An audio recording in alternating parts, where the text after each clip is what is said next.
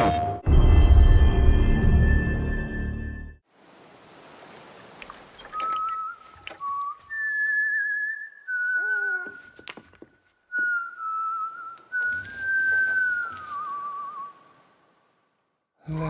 that yawn out. There's no pretending.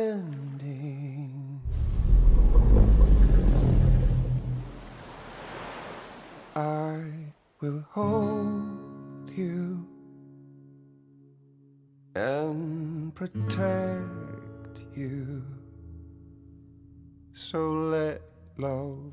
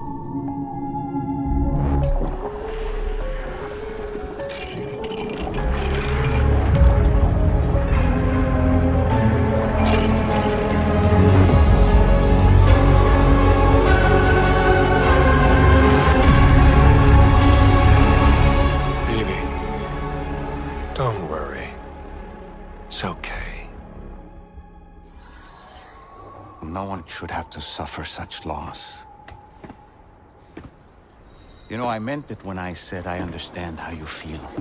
But if you hold on to the sadness, it'll weigh you down like an anchor.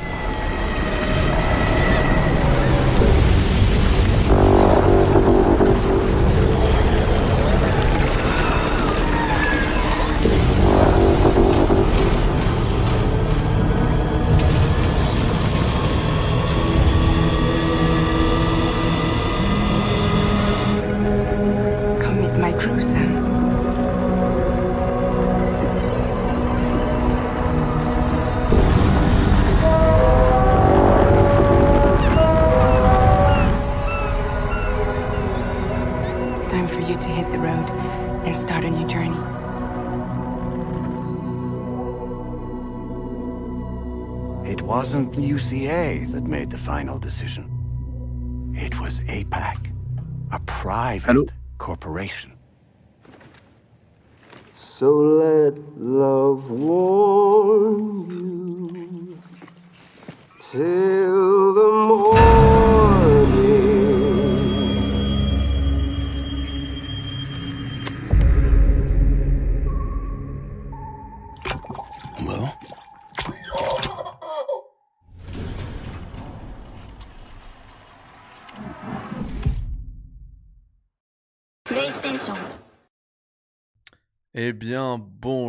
Tous, les amis, bonsoir. C'est DS2. Alors, on parle pas de la prochaine voiture euh, de Yannick, puisque lui roule en Toyota Yaris les Bleus.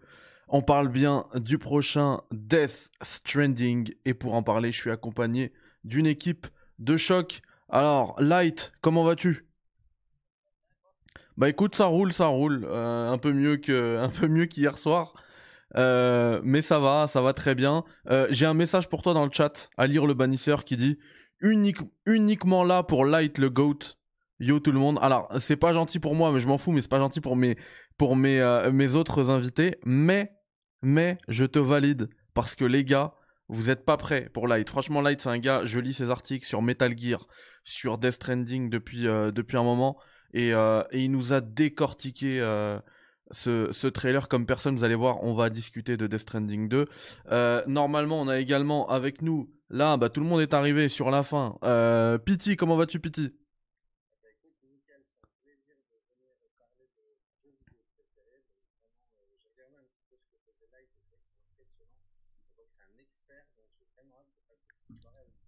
Ah, c'est le boss. Et merci à toi de.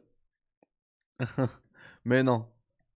Merci à toi d'être là, euh, Pity, ça fait, ça super plaisir. Euh, on devait faire cette émission. Et un petit peu comme moi, à l'époque, euh, avec Yannick, je lui ai envoyé un petit message. Je lui ai dit écoute, j'ai tellement kiffé euh, Death Stranding que j'aimerais bien pouvoir participer à l'émission que tu vas faire. Et il m'a pris, bah, en fait, il s'est passé exactement la même chose avec Pity. Il m'a dit moi, j'adore Death Stranding. Ça me ferait super plaisir d'être là. Et eh bah, euh, alors je crois qu'on a un problème au niveau du, du micro, mais c'est pas grave. Là, là, vous allez entendre tout le monde. Et donc, euh, et donc, ouais, j'ai dit bah, bah, tu viens avec grand plaisir. T'es, t'es, t'es toujours le bienvenu ici. Et, Eh ben, on a également Yannick des Sharp Players. C'est le jeu hein, en fait qui nous a connectés. Une des, une des questions à la fin du trailer, c'est Should we have connected? Yannick, should we have connected? Of course. Bah écoute, euh, salut Mehdi. Salut à Light euh, et salut à Pity, salut au chat, salut aux viewers qui regarderont ça en plus tard. Bah, ça me fait super plaisir d'être là parce que oui, ce jeu nous a connectés et euh, à la différence, c'est que toi tu connais déjà Pity, mais moi je te connaissais, on se connaissait pas en fait. On se connaissait pas au moment où, où euh, tu vois où tu- Complètement, ouais. Complètement. où je fais cette émission sur Death Stranding euh, et du coup euh, euh, je me suis dit allez euh, j'ai eu un bon un, un bon feeling. Et en fait après on s'est plus jamais quitté. On est tout le temps euh, on est des vraiment comme des refs. Maintenant euh, tu vois tout le temps chez toi c'est tout le temps chez moi. Et c'est bien. Et finalement euh, merci Hideo Kojima euh, pour pour son œuvre. Mais merci pour euh, pour ça également parce que c'est très précieux quoi. Ouais, merci pour la connexion, merci pour cette œuvre qui est pour moi un- une œuvre d'art clairement en Death Stranding. On est sur un jeu d'auteur parce que, euh, enfin, je sais pas, à chaque fois, moi, moi qui teste des jeux, qui lis beaucoup de tests comme vous, comme vous tous dans le chat, vous inquiétez pas, je vais prendre aussi tous les messages du chat. Euh, bah, souvent, une des, enfin, un des reproches qu'on fait notamment aux open world, c'est ah bah quête FedEx, quête FedEx aussi cela. Euh, Hideo Kojima, il prend, il prend ce reproche et il t'en fait un jeu entier. Euh, ça, c'est un jeu d'auteur. Voilà, il a, il a pris des risques. Ça a payé pour nous, ça a pas payé pour d'autres parce que là, effectivement, on est euh, le, plateau ce soir. Il y a quatre, euh, fans, on va dire. Euh, mais ce jeu, il a aussi beaucoup divisé. Je sais pas ce que t'en penses de ça, Yannick. Je te renvoie la parole. C'est, ben, déjà, ouais, je, je veux saluer un petit peu déjà ton, ton initiative, qui est vraiment très cool de faire une émission spéciale Death Stranding 2.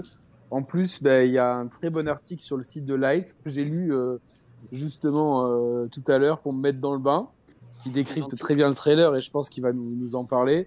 Et évidemment, Pity, avec qui j'ai déjà souvent échangé euh, sur Death Stranding 2. Euh, et donc là, on est entre fans, mais oui, ce jeu a énormément divisé. Je vois au sein de ma communauté, il y a quand même beaucoup de gens qui n'ont pas compris le concept, et même au- au- dans notre entourage proche, il y a des gens qui n'ont pas, enfin, c'est pas qu'ils n'ont pas compris, c'est qu'ils n'ont pas adhéré au concept. Mais euh, je sais qu'il y a des gens, euh, par contre, euh, avec des profils de gamers très différents. Je pense à au poteau François qui est en train de le refaire parce que, alors que c'est pas du tout d'habitude, tu vois, tu connais François, c'est Ouais. pas trop son tu vois le triple A ça c'est pas trop narratif c'est pas trop son truc et en fait euh, voilà donc c'est un, un jeu qui est euh, que moi je salue par sa prise euh, de risque l'audace par euh, le fait de pouvoir euh, tester Kojima en dehors de sa zone de confort qui était Metal Gear et euh, par la toutes les qualités émotionnelles narratives et ludiques parce que voilà pour moi il y a d'énormes qualités ludiques dans ce Death Stranding qui font que pour moi c'est un un immense jeu un de mes jeux de ces dernières années. Ouais. Ouais, bah écoute, je te valide totalement. Euh, Pity, qu'est-ce que tu penses de ça? Et euh, en même temps, tu pourras aussi redire bonjour puisque tout à l'heure ton micro ne fonctionnait pas. Ah, eh ben écoute, bonjour euh, à toutes et à tous. Merci de m'accueillir pour cette émission pour parler de mon jeu vidéo préféré. Donc forcément, j'ai la hype et j'ai le smile. Euh, donc Light que je connaissais pas, j'ai découvert vraiment parce que j'ai vu qu'il faisait partie des invités. J'ai cliqué, j'ai regardé ce qu'il faisait. et C'est vrai que c'est impressionnant. Il a une connaissance de Death Stranding euh, qu'on rêverait tous d'avoir, parce que c'est vrai que c'est du Kojima, donc ça reste quand même un scénar euh, où tu as intérêt d'être bien réveillé si tu veux suivre jusqu'au bout. Euh, de mon côté, Death Stranding, je dis toujours, ce qui est bien, c'est que oui, c'est des quêtes FedEx, et alors Paperboy, c'était des quêtes aussi FedEx, on livrait, et c'est un super jeu. Donc, quelque part, j'aime le côté clivant de départ. Pourquoi les jeux devraient plaire à tout le monde? Pourquoi les jeux devraient plaire aux masses? C'est un peu comme un film. Tu as des films qui sont faits pour tout le monde, et tu as des films qui sont faits un peu pour un public spécifique. Je trouve que Kojima, sa force, c'est ça. C'est dès le départ, il n'a pas voulu faire un, triple A destination de tous. Il a voulu faire son jeu, il a voulu suivre son idée. Ça plaît, ça plaît pas. Comme je dis toujours, on force personne à y jouer, mais euh, celles et ceux qui qui ont pris le temps de, de s'y lancer, soit n'ont pas aimé dès le départ, et ben c'est tout, ils sont passés à autre chose, soit sont partis dans l'aventure et ont vécu quelque chose d'inoubliable. Pardon, complètement. Euh, et toi, Light, qu'est-ce que tu penses de ça, de ce, ce- ce- comment dire, ce parti pris euh, de départ, de, de faire d'un un, un jeu FedEx, bah, un jeu entier quoi, de quête FedEx, un jeu entier, pardon. Hum, déjà, bonsoir à tout le monde, donc comme euh, personne m'a entendu tout à l'heure. Et Ouais, euh, Pareil, ouais. enchanté euh, Yannick et, euh, et Pithiviers, du coup on se connaît pas. Euh, Enchanté. euh, du coup, ouais, Death Stranding, c'est un jeu particulier parce que il est déjà, il est, c'est un triple A, donc forcément c'est standardisé. Il y a plein de codes euh, qui, qui sont déjà préétablis quand tu construis un, un triple A. Mais euh, lui, il part un peu sur un concept et euh, il le transforme. euh, Enfin, il, il prend un risque en, en termes de triple A du coup. Et, euh, et c'est for- c'est forcé que ça divise les joueurs puisqu'ils sont pas habitués à ce genre de concept. Donc, euh, c'est vrai que c'est un jeu qui prend racine dans, l'arcade à l'origine, parce que Kojima, c'est un, joueur arcade euh, dans ses années, euh, dans ses années lycée euh, et compagnie. Et du coup, en fait, si tu prends le jeu, en fait, c'est toute une, reconstruction de Mario. Parce que tu as des tableaux dans Mario, tu sais que tu, passes de, de, bah, de la gauche à la droite. Et euh, tu dois les parcourir en sautant au-dessus des trous, en, dessus des, en passant par- par-dessus des, euh, des obstacles. Et euh, en fait, c'est ce qui se passe dans Death Stranding au final. Juste qu'il a pris l'open world et l'a reconstruit. Mais bon, tout ça, c'est ce que je développe dans un autre article. Je veux pas non plus trop. On le, on le lira. Moi, en fait, j'essaie, souvent de. Alors, surtout depuis le, début de la com sur Death Stranding 2, même si à la, base on savait pas que c'était c'était déjà Death Stranding 2, on le savait pas encore. Euh, j'essaie, je vous le dis la vérité, hein, c'est pas contre toi, Light, mais j'essaye d'éviter les articles de Light parce que euh, il tape souvent juste et en fait j'ai pas envie de me faire spoiler quoi. Non. Non, je pense pas. Après, euh, peut-être, tu vois, c'est possible parce que, bah, pour le coup, tu, enfin, on verra. Mais le sous-marin, effectivement, c'était présent et euh, bon, c'était prévisible un petit peu, mais j'avais déjà établi ça un petit peu avant le trailer. Mais pff, on tape et on voit où ça va. Après, c'est pas forcé que ça fonctionne. hein. Ah, merci Piti, t'as coupé le, le bruit. euh, J'oublie à chaque fois de te le dire, à chaque fois que j'ai la parole, de te dire qu'il y avait un... en fait il y a un bruit de fond euh, qui sort de ton micro, et là on l'entend plus. Donc est-ce que c'est parce que t'as mute ou est-ce que t'as réglé le truc? Est-ce que là, ça va mieux? Non, mais moi je t'entends extrêmement fort. Pas. Je sais pas si c'est le cas pour tout le monde, mais euh, euh, Je l'entends, non ça va, ouais, fort, mais ça va. Tu veux que je baisse un peu? Non, c'est bon, c'est juste qu'en en fait il y avait un bruit. Ouais, si tu peux baisser peut-être ouais, le gain, parce que euh, en fait je capte les bruits autour, je pense. Là, logiquement, c'est que- mieux. C'est mieux. Je le capte encore, Bon, mais voilà. c'est bas. Mais c'est mieux. Euh, du coup, je tenais aussi à rappeler en début d'émission. Alors en fait, l'émission elle sera pas très longue parce qu'en fait, on va surtout parler de Death Stranding 2. C'est pas une rétrospective Death Stranding, on l'a déjà faite chez euh, Yannick des Sharp Players, donc il y a en 2019.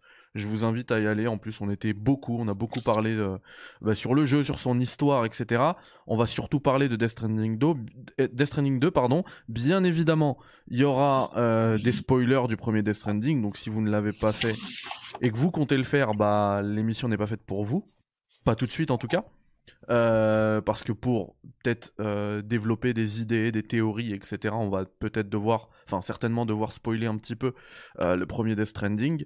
Et, et du coup voilà, vous êtes prévenus, c'est vraiment pas une rétrospective, je voulais juste voilà avoir votre premier avis, un avis global sur le premier Death Stranding hein, qui, qui déboule comme ça en 2019, on sait pas ce que c'est. Moi il y a un truc qui m'a toujours marqué, je l'ai dit dans beaucoup d'émissions, hein, même ici, c'est que le, le trailer de le reveal de, du premier Death Stranding, puisque là on parle de trailer aujourd'hui, Euh, en fait, alors déjà d'une, la petite, euh, le, petit fun fact à savoir, c'est que ça tourne pas sur le même moteur que le jeu final, donc le Decima. Mais en plus, moi, ce qui me, ce qui me foudroie, c'est qu'en fait, le reveal, c'est la scène finale du jeu, en fait. On la voit plusieurs fois dans le jeu, mais à la toute fin du jeu, c'est la dernière scène. Et c'est comme ça que, que, que Hideo Kojima est venu euh, dévoiler son jeu. Je, je retrouve complètement le Kojima là-dedans. Et, et je pense que, voilà, même si je disais tout à l'heure qu'il faut. C'est pour ça que j'ai pas trop envie de- d'analyser ou de suranalyser les trailers. euh, parce que j'ai peur justement d'être spoilé. Parce qu'en fait, Hideo Kojima, c'est un malade mental. Il met tout son jeu dans les trailers. Metal Gear, Ouais, c'était pareil. euh, attention, Et mais, hein. du coup, il aime bien aussi euh, nous mener en bateau et il y a moyen aussi qu'il nous, qu'il nous piège sur plein de trucs. Ouais, tu voulais intervenir, Yannick? Ouais, mais euh, alors, euh, même si effectivement, ce qui est- ce qui- mais c'est le génie de Kojima, et on a déjà fait une émission d'ailleurs ensemble, rétrospective des trailers de juste de MGS5, et on s'était régalé. euh, une, des me- une des meilleures émissions, si vous aimez Metal Grave. Gear, je trouve. Ah, grave. Et moi, j'ai, je me rappelle avoir regardé des dizaines de fois le trailer de Death Stranding, le tout premier trailer, hypnotisé par la musique et pourtant pas du tout mon style de, bah, de référence. Et même si tu le regardes aujourd'hui, tu ne peux absolument rien prédire de ce qui se passe dans le jeu. Alors Ah oui. évidemment, euh, là c'est un petit peu différent parce qu'on a un univers établi, des personnages établis et, et il est sûrement plus facile de tirer des conclusions. Mais euh, en fait, avec, avec euh, Kojima, à part je crois, le dernier trailer de MGS5, et, et lui-même n'était pas d'accord pour le sortir comme ça, je crois qu'il y a eu un, une, une, ultime embrouille avec, avec Konami, parce qu'il parce qu'il en montrait trop, justement. Euh, donc, euh, je pense que Kojima aime jouer avec nous dès les trailers, et il y a, peut-être des choses qui, qui, qui sont dans ce trailer, qui sont peut-être pas exactement comme ça dans le jeu. En tout cas, euh, voilà, c'est-. Tu dis, ouais, j'ai pas trop envie de suranalyser les trailers pour pas me spoiler, mais c'est trop dur de se. Ce Kojima est trop fort pour que tu te spoiles avec ses trailers. Je suis d'accord avec Euh, toi, Yannick, parce que en gros, Kojima, souvent, ce qu'il va faire, c'est qu'il va travailler ses trailers pour euh, démonter les timelines, les timelines déjà. Euh, T'auras toujours des, des montages qui vont t'induire en erreur, etc. Après, c'est sûr que si tu décryptes, tu peux toujours arriver à reconstruire un petit peu, mais généralement, c'est quand même assez dur de prévoir ce qu'il va faire. Ouais, bah écoutez, on va voir ça. Alors, le, le trailer de Death Stranding 2, euh, on savait qu'il allait arriver parce que on savait que, enfin, c'était écrit, il l'avait dit, euh, qu'il serait là au Game Awards 2022. Il l'avait dit l'année dernière, Hideo Kojima, et euh, on le voyait pas euh, sortir un autre, euh, un autre, euh, comment dire, un autre projet dès maintenant, euh, autre que Death Stranding. D'autant que la, hum, comment dire, la, la communication autour de Death Stranding, même si c'était pas officiellement Death Stranding, s'accélérait de plus en plus. D'ailleurs, je sais que toi, tu l'as beaucoup suivi, euh, Light. Moi, euh, il- vraiment, c'est peut-être la première fois où Kojima, il, il commençait à me sortir par les... Vraiment, je pouvais plus, me- plus me le voir. Parce que les, les Where am I, euh, Who am I, machin, je- j'en avais marre, quoi. J'avais envie Ah de dire, mais... pas aimé? Ah non, mais balance-nous un trailer, balance-nous un truc. Euh, C'était trop cryptique, je trouve. Ouais, je comprends. Après, c'est vrai que euh, on est sur un deuxième jeu, du coup, c'est, ah, le contexte il est assez différent avec le premier jeu où il arrive sur un nouveau studio, il faut qu'il annonce un, jeu très vite, qu'il trouve un moteur, etc. Parce que pour qu'il se remette dans la course. Et euh, donc, il annonce le jeu hyper tôt, euh, il l'avait annoncé en 2016 de mémoire. Et, euh, et là, on est dans un autre contexte où il est posé et euh, il peut annoncer son jeu comme il veut. Et en fait, si tu te souviens, il l'a annoncé au TGS, je crois, dans son, dans son petit stand dématérialisé là, sur, sur le métaverse là. Euh, c'était via une affiche qui était dans, son, dans la chambre de Sam, quand tu visitais son magasin en fait. Et, euh, et à partir de là, euh, bah, il a commencé à faire son petit teasing de poster. Moi, j'ai bien aimé personnellement, mais parce que ça permet de trouver un petit peu déjà des, des acteurs, etc. Ça permet de donner des thèmes aussi. Parce que tu sais, les questions, c'est euh, Who am I, euh, Where am I, etc. C'est toutes des questions identitaires un petit peu, donc euh, ça, ça donne un petit indice aussi sur l'orientation un petit peu du jeu déjà. Ouais. Euh, alors, Sidonia qui nous dit dans le chat, en vrai, on s'attendait pas à Death Stranding 2. Franchement, moi, je m'attendais que à ça. Vraiment. Et d'ailleurs, t'es témoin ouais. parce que j'avais pré-shot euh, sur le groupe, j'avais dit, je, je pense qu'il y aura Death Stranding 2. Enfin, vraiment. Ouais, moi, moi je, en fait, si tu veux, à la fin de Death Stranding, euh, on peut spoiler de toute façon. Oui, oui, euh, oui, oui. Voilà, la, enfin, la fin de Death Stranding, pour moi, je me dis, il n'y a pas de suite parce que le jeu en lui-même euh, est tellement complet, l'histoire, euh, enfin, quasiment, enfin, Light pourra peut-être me corriger, mais je pense que toutes les boucles narratives sont, sont, sont bouclées, en fait. Tous les arcs narratifs sont bouclés. Euh, l'histoire, elle est, pour moi, elle fait un, un bloc unique et encore aujourd'hui, je me demande et je me demande comment ils vont ils vont faire une suite, enfin comment ils vont ar- articuler narrativement une suite. Et surtout, j'espère que ça sera pas un, espèce de jeu de commande de Sony euh, pour capitaliser sur une marque et que ça sera pas euh, déceptif. Donc, franchement, jusqu'aux premières, euh, en fait, c'est- quand Norman Reedus il a un peu vendu la mèche. Là, je me dis bon, tiens, ça m'a mis la puce à l'oreille. Et puis, du coup, en surveillant la com de Kojima il a mis des logos et des trucs comme ça et certains logos voilà avec des pieuvres et compagnie Ouais. on, a pu faire le lien avec Death Stranding 2 donc euh, mais jusqu'à la boulette de Norman Reedus moi j'aurais pas parié un euro sur une suite de Death Stranding parce que pour moi il y a enfin pour moi euh, à- quand tu finis Death Stranding 1 pour moi il y a plus rien à dire en fait Le jeu se suffit à lui-même, en fait. complètement ouais Mhm. Alors Et moi, ça fait même peur, moi, pour la suite. J'ai peur parce que quand tu vois ce qu'il a rajouté derrière avec le la Director's Cut, que moi, j'ai pas du tout aimé, des courses de voitures euh, qui viennent dans, c'est complètement en plus à l'opposé de ce qu'il veut nous proposer dans, dans Death Stranding. J'ai, si tu regardes le, la Director's Cut de près, il y a les courses de voitures et il y a des scènes un peu d'action qui ont été rajoutées. Et ça me fait un peu peur parce que je me dis, est-ce que justement, il est déjà pas en train de préparer le mec, il n'y a pas des équipes qui sont en train de glander, tu vois. Donc maintenant qu'on sait qu'il travaillait déjà sur Death Stranding 2, est-ce qu'il n'est pas déjà en train de nous dire, bah voilà, il y aura des bagnoles, il y aura un peu plus d'action, euh, on a un peu voulu vous voir votre retour par rapport à ça. Moi, j'ai un peu peur d'avoir un jeu qui soit beaucoup plus action. On voit des pistolets en plus, donc tu te dis, euh, c'est ce que j'ai aimé justement dans le 1, le parti pris de pouvoir finir le jeu sans tuer personne. Ça change des jeux habituels où tu as des flingues, des munitions et tu tues tout ce qui bouge. J'ai trouvé ça très bien dans Death Stranding. Et j'avoue, j'ai un petit peu peur pour la suite par rapport à ça, qu'il nous fasse un jeu d'action. Parce qu'il a clairement dit que le 2 serait totalement différent du premier. Il l'avait dit ça. hein.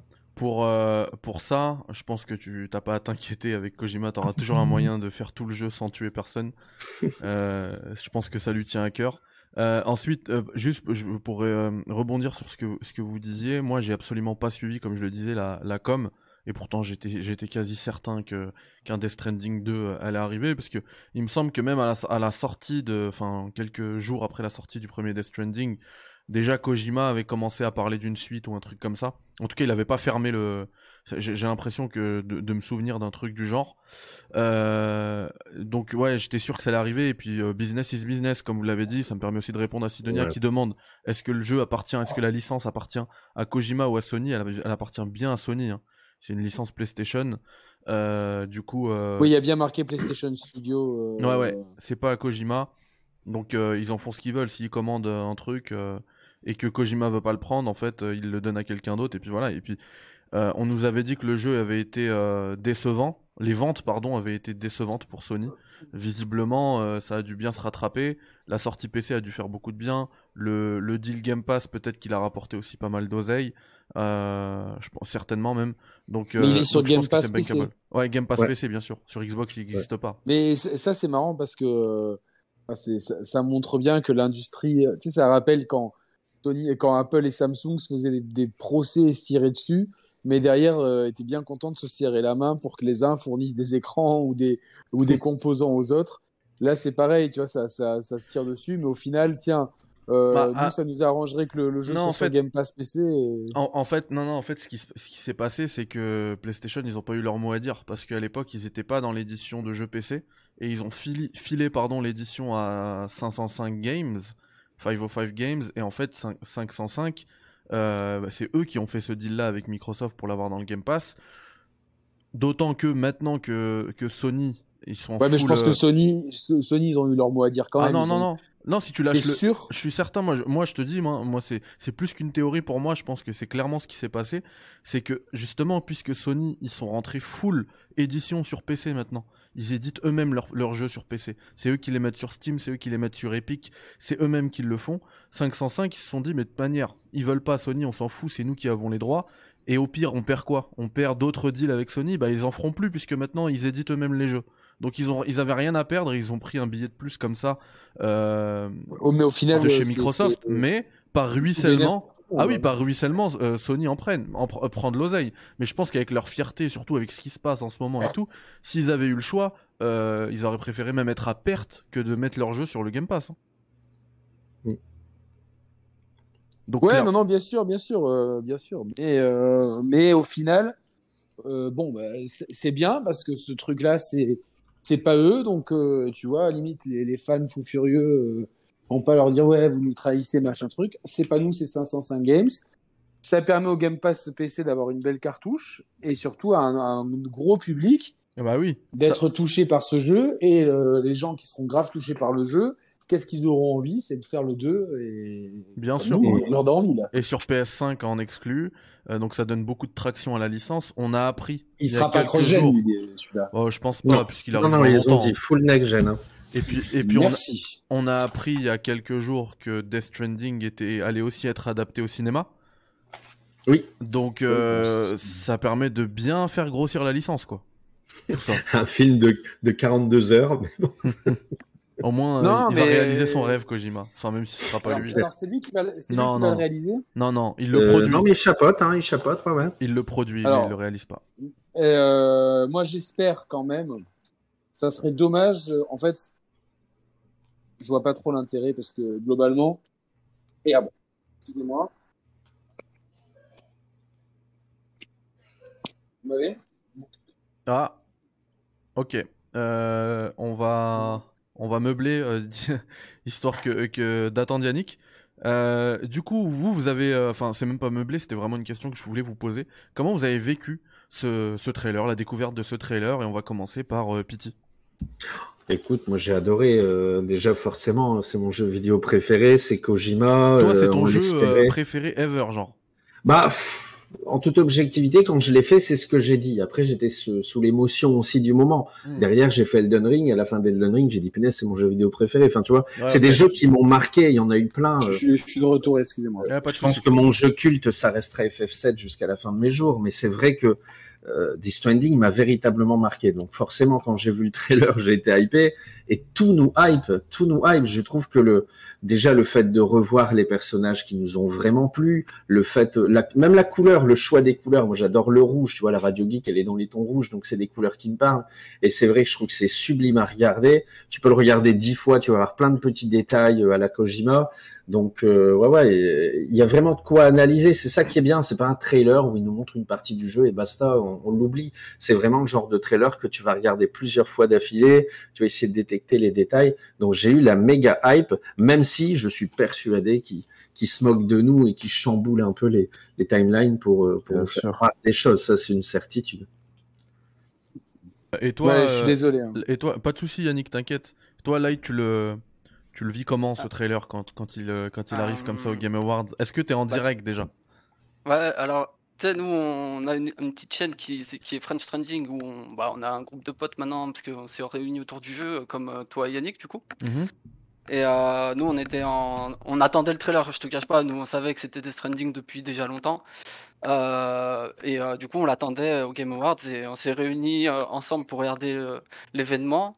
Et euh, bah écoute, c'était le feu hein, dans le chat hein, quand dès qu'on voit Geoff qui commence à faire un petit truc genre spécial, icon, je sais pas quoi là, euh, on était tous à fond. Hein. Ah, Moi j'ai coupé le son de partout, j'ai mis juste le trailer. et là c'était la folie, ouais, clairement. Franchement le trailer est trop beau. J'ai cherché en même temps, là, pendant qu'on discutait, il y a une vidéo sur French Stranding. Donc allez les suivre.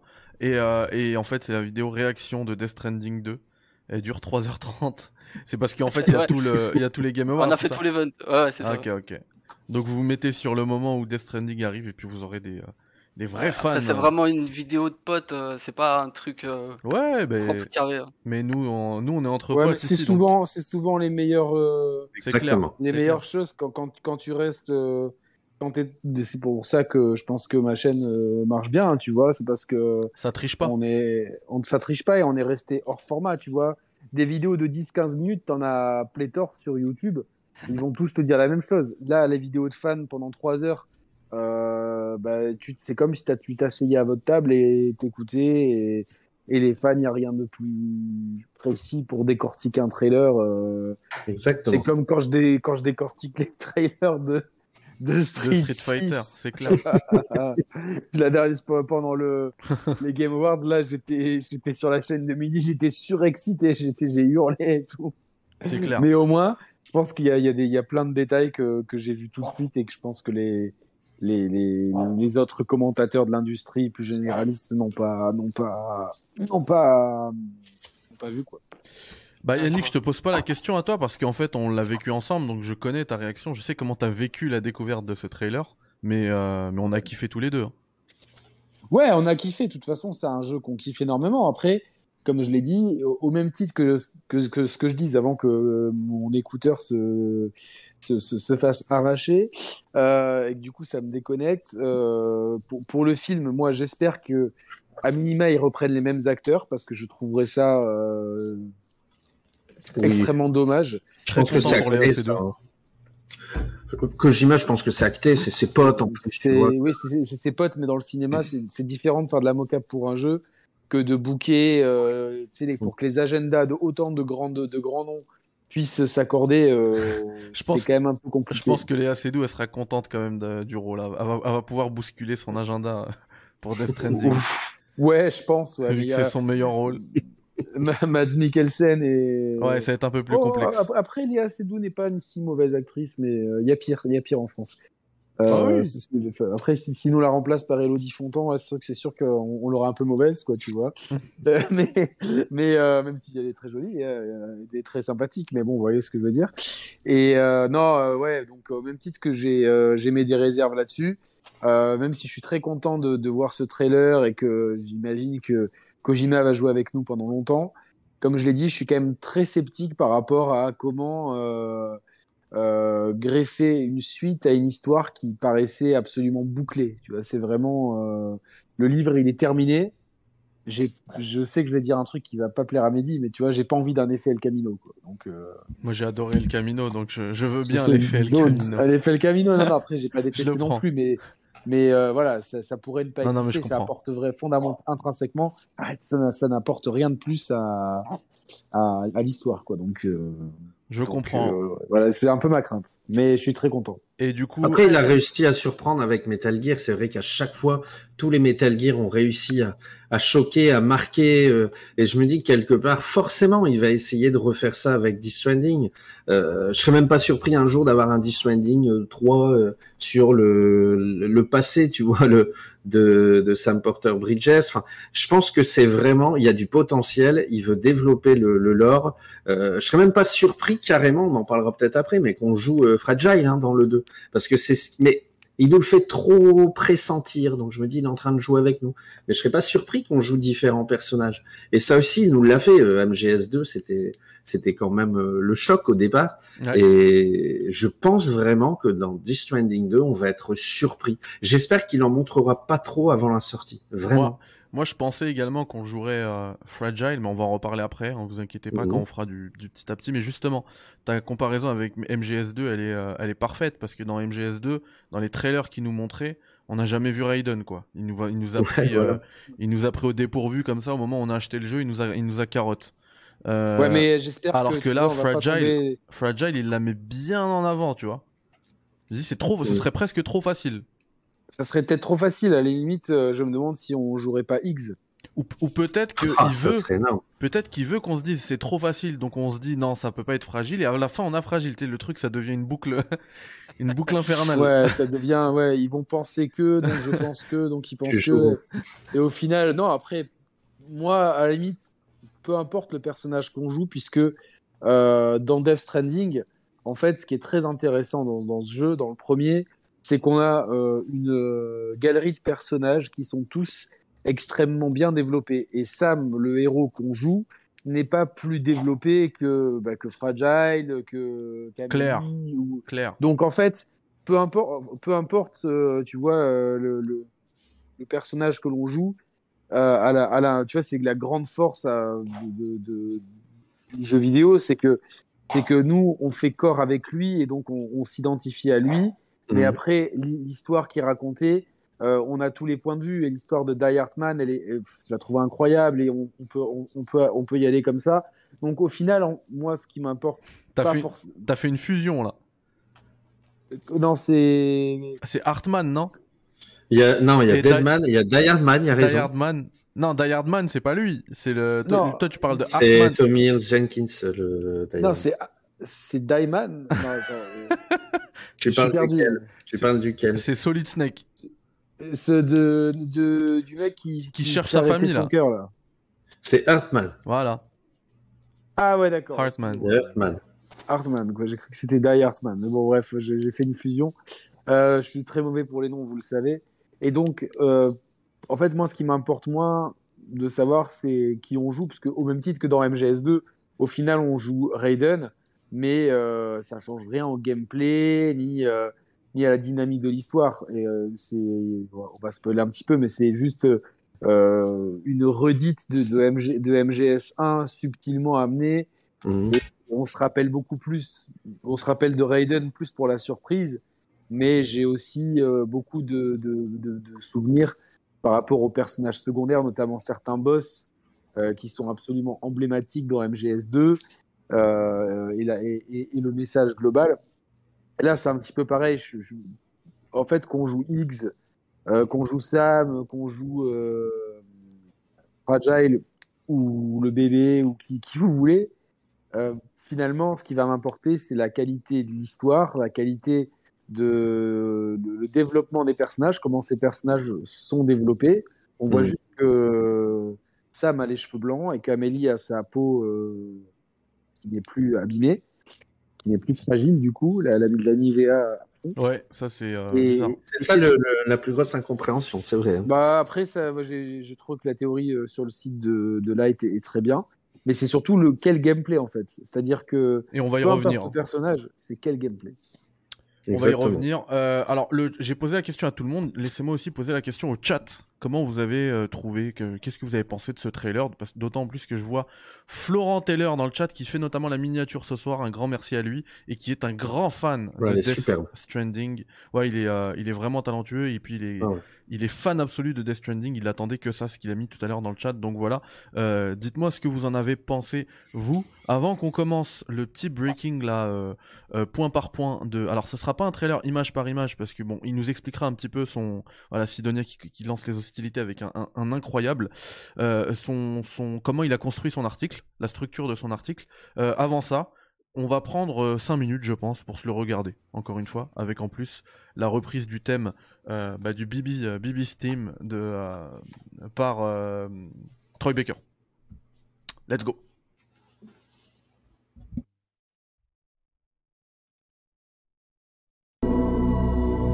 Wasn't the UCA that made the final decision. It was APAC, a private corporation. So let love warm you till the morning.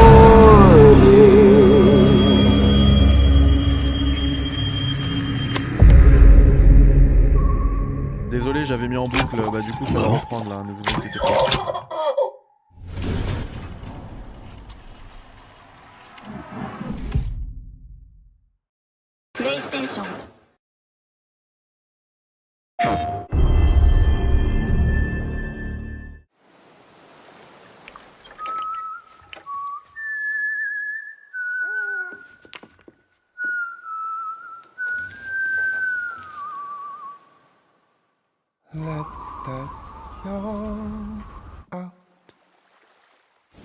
smell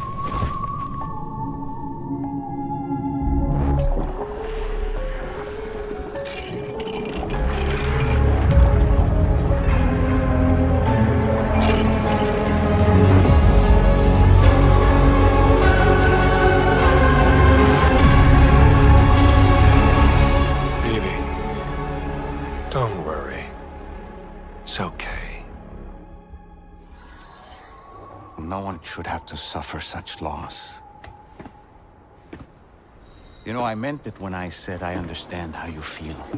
But if you hold on to the sadness, it'll weigh you down like an anchor.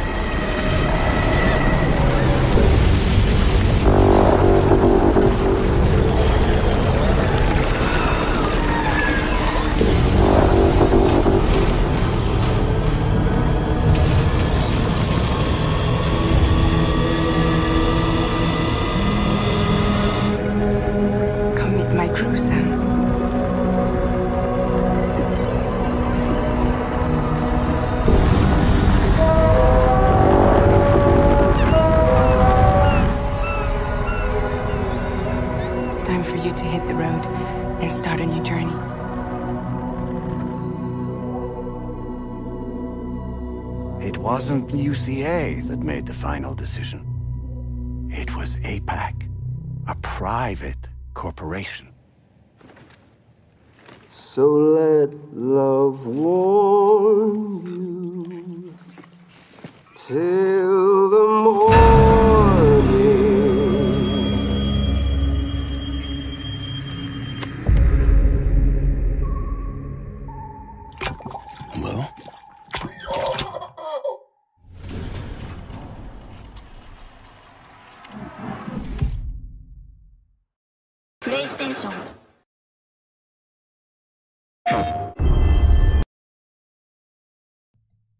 Et voilà, c'était Death Stranding 2, le trailer. euh, Alors dans le chat, on me dit que Troy Baker, il fait tout maintenant, il fait de la mocap, euh, de la voix. Il est même acteur. hein. Vous, allez le, voir dans la série euh, The Last of Us.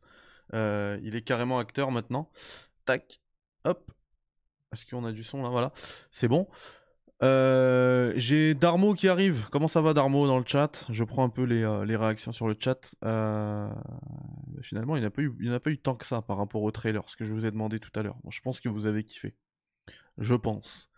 Du coup, on va. Alors, on, Pity nous, disait pendant le pendant le, le trailer que Death Stranding s'était vendu à 10 millions. C'est ce que j'avais vu. hein. Euh, plus tous les joueurs euh, bah, qui ont pu y jouer via le, Game Pass. euh. Je sais pas s'il a été dans le PlayStation Plus un des trois ou s'il y est toujours même, je ne sais pas. En tout cas, je pense, je pense qu'il y a plus, beaucoup plus de joueurs que de, enfin pas beaucoup plus, pardon, mais plus de joueurs que de ventes dans, tous les cas. Donc en fait, cette, cette licence, elle commence à toucher beaucoup de monde. Je vous propose qu'on attaque directement la, la partie, euh, la partie, comment dire, euh, analyse de ce trailer. Puisque on parle tout à, depuis tout à l'heure, on parle, on parle, on parle, mais c'est le moment d'aller chez les poteaux de French Stranding. Je rappelle que, euh, alors je vous mettrai, je l'ai pas encore mis, mais je vous mettrai le lien de cet article sur dans, la, dans la description, pardon. Et je rappelle que cet article a été écrit par Light qui est avec nous euh, ce soir. Donc, euh, tu commences. Alors déjà, explique-nous comment tu as comment t'as voulu articuler ton, ton article.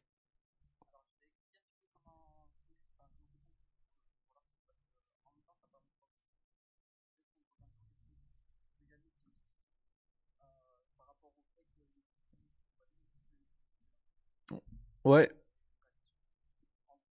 Ah, bah attends, attends, attends, pardon, on t'entend pas, excuse-moi, vas-y.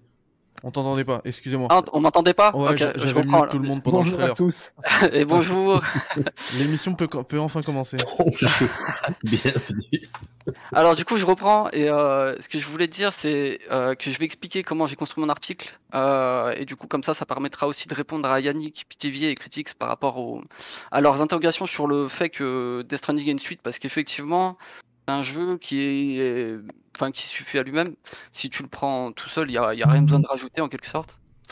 Euh, sauf que euh, moi, je le vois pas d'un point de vue scénaristique parce que ça a pas trop d'intérêt et je pense pas que ce soit la méthode de Kojima. Euh, c'est plutôt des concepts qu'il utilise quand il fait des suites et ça se voit surtout par exemple avec euh, euh, MGS2 quand on passe du 1 au 2 en fait c'est pas du tout une suite scénaristique mais plutôt une suite euh, conceptuelle et euh, quand on prend MGS5 c'est pareil c'est un jeu qui se répond qui répond à toute la saga. Euh, et à chaque fois il fonctionne comme ça c'est à dire que tu as un jeu qui répond à l'autre et ainsi de suite.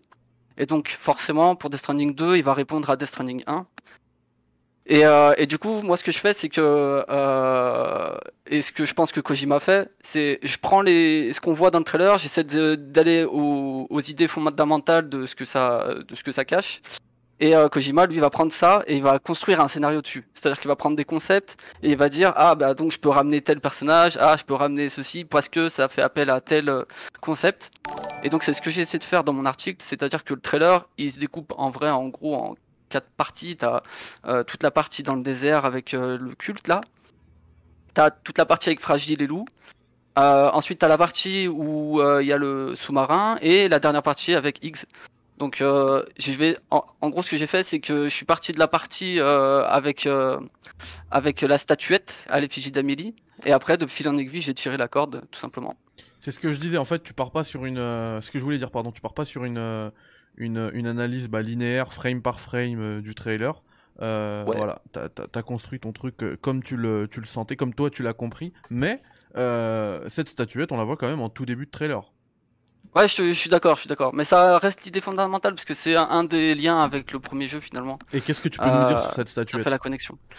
Donc, euh, bah, en fait, quand on la regarde, déjà, moi, je me suis posé la question de qu'est-ce que ça veut dire, tout simplement. Donc, euh, bah, effectivement, tous les joueurs de Death Stranding vont reconnaître Amélie. Mais si tu observes bien, il y a deux petites boules qui sont posées sur son torse. Et euh, en arrière-plan, on a deux, euh, une partie haute et une partie basse. Et euh, ces choses-là, elles signifient quelque chose, en gros. C'est-à-dire que euh, forcément, elles ont un, un sens. Et quand euh, on connaît Death Stranding 1, euh, on sait que Amélie c'était une entité d'extinction, d'accord? Donc euh, à partir de là, qu'est-ce qu'on peut en déduire? Euh, C'est un, c'est un personnage qui représente, euh, qui est un agent de l'univers en quelque sorte, une matérialisation de, du, du fait qu'on peut tous mourir à tout moment, donc tout ce qui est comète, tout ce qui est éruption volcanique, tout ça. Euh, c'est une matérialisation de ça. Donc, et ça, ça détruit la vie sur Terre à chaque fois. Pour ensuite rebâtir des choses dessus. Donc c'est par exemple le passage des dinosaures aux, rongeurs, etc. Euh, la vie est détruite pour reconstruire, pour reconfigurer la vie à nouveau. Et euh, pour moi, cette statuette, elle représente vraiment cette idée où, euh, où euh, tu as un cycle sans fin de destruction, de reconstruction. Et, euh, et donc c'est matérialisé par Amélie qui veille sur, les, sur la Terre et la Lune, donc. Parce que je rappelle que dans Death Stranding, on voit à la fois la Terre et la Lune euh, quand on est sur la grève. Euh, En gros, on est sur la Lune, métaphoriquement, on est sur la Lune et euh, en fond, on voit la Terre quand elle se détruit. Euh, donc c'est bien cette image-là qu'on a. Et euh, la partie basse, c'est une explosion, donc l'anéantissement. Mais la partie haute, pour moi, c'est la construction. Et c'est ce qu'on voit aussi dans le trailer avec l'arche, l'espèce d'arche en roche. Voilà. D'accord, bon, ça, Euh, bon, ça, je l'avais même ouais, pas vu. Et quand tu parles de, de, de terre là et de, et de lune, c'est tu parles des deux boules sur le torse là de, de la statuette? Ouais, c'est ça. Ouais, Mhm. exactement. Ok. Purée, Vous voyez, quand on se met à analyser, on peut voir des trucs, mais moi en fait, j'ai pas envie de les voir. Je prends le. Et du coup, ouais, ça, je l'avais pas du tout Ah, vu. ça s'entend. Après, c'est une démarche. Après, c'est que chacun fasse ce qui lui plaît, c'est sûr. hein. Mais, mais effectivement, après, tu vois, quand on descend un petit peu dans ton article, le, la partie haute là, c'est, euh, Mm. tu sais, c'est, ça ressemble effectivement énormément à ce qu'on voit dans un moment dans le trailer où euh, on, on les voit en train de Mhm. marcher là. C'est ça. C'est ça. C'est ça. C'est ouf. Donc en gros, en résumé, pour, pour le faire très simple, la, la partie qui est en fond, euh, elle représente le cycle, c'est-à-dire la destruction avec le- la partie basse, donc l'explosion euh, qu'on voit à la fin de Death Stranding. euh, avant qu'elle coupe les grèves. Et euh, la partie haute, pour moi, et c'est là où mon imagination travaille, on va dire, c'est que ça se raccroche euh, à la structure en roche. Et pour moi, c'est euh, un symbole de la de l'émergence de d'une nouvelle euh, entité d'extinction. C'est-à-dire que de toute façon, on n'arrivera jamais à éviter euh, les comètes, les quel que soit un rayon pulsar ou quoi que ce soit. Donc, une entité d'extinction par, par nature, elle sera tout, elle, elle est immortelle, elle reviendra toujours quoi.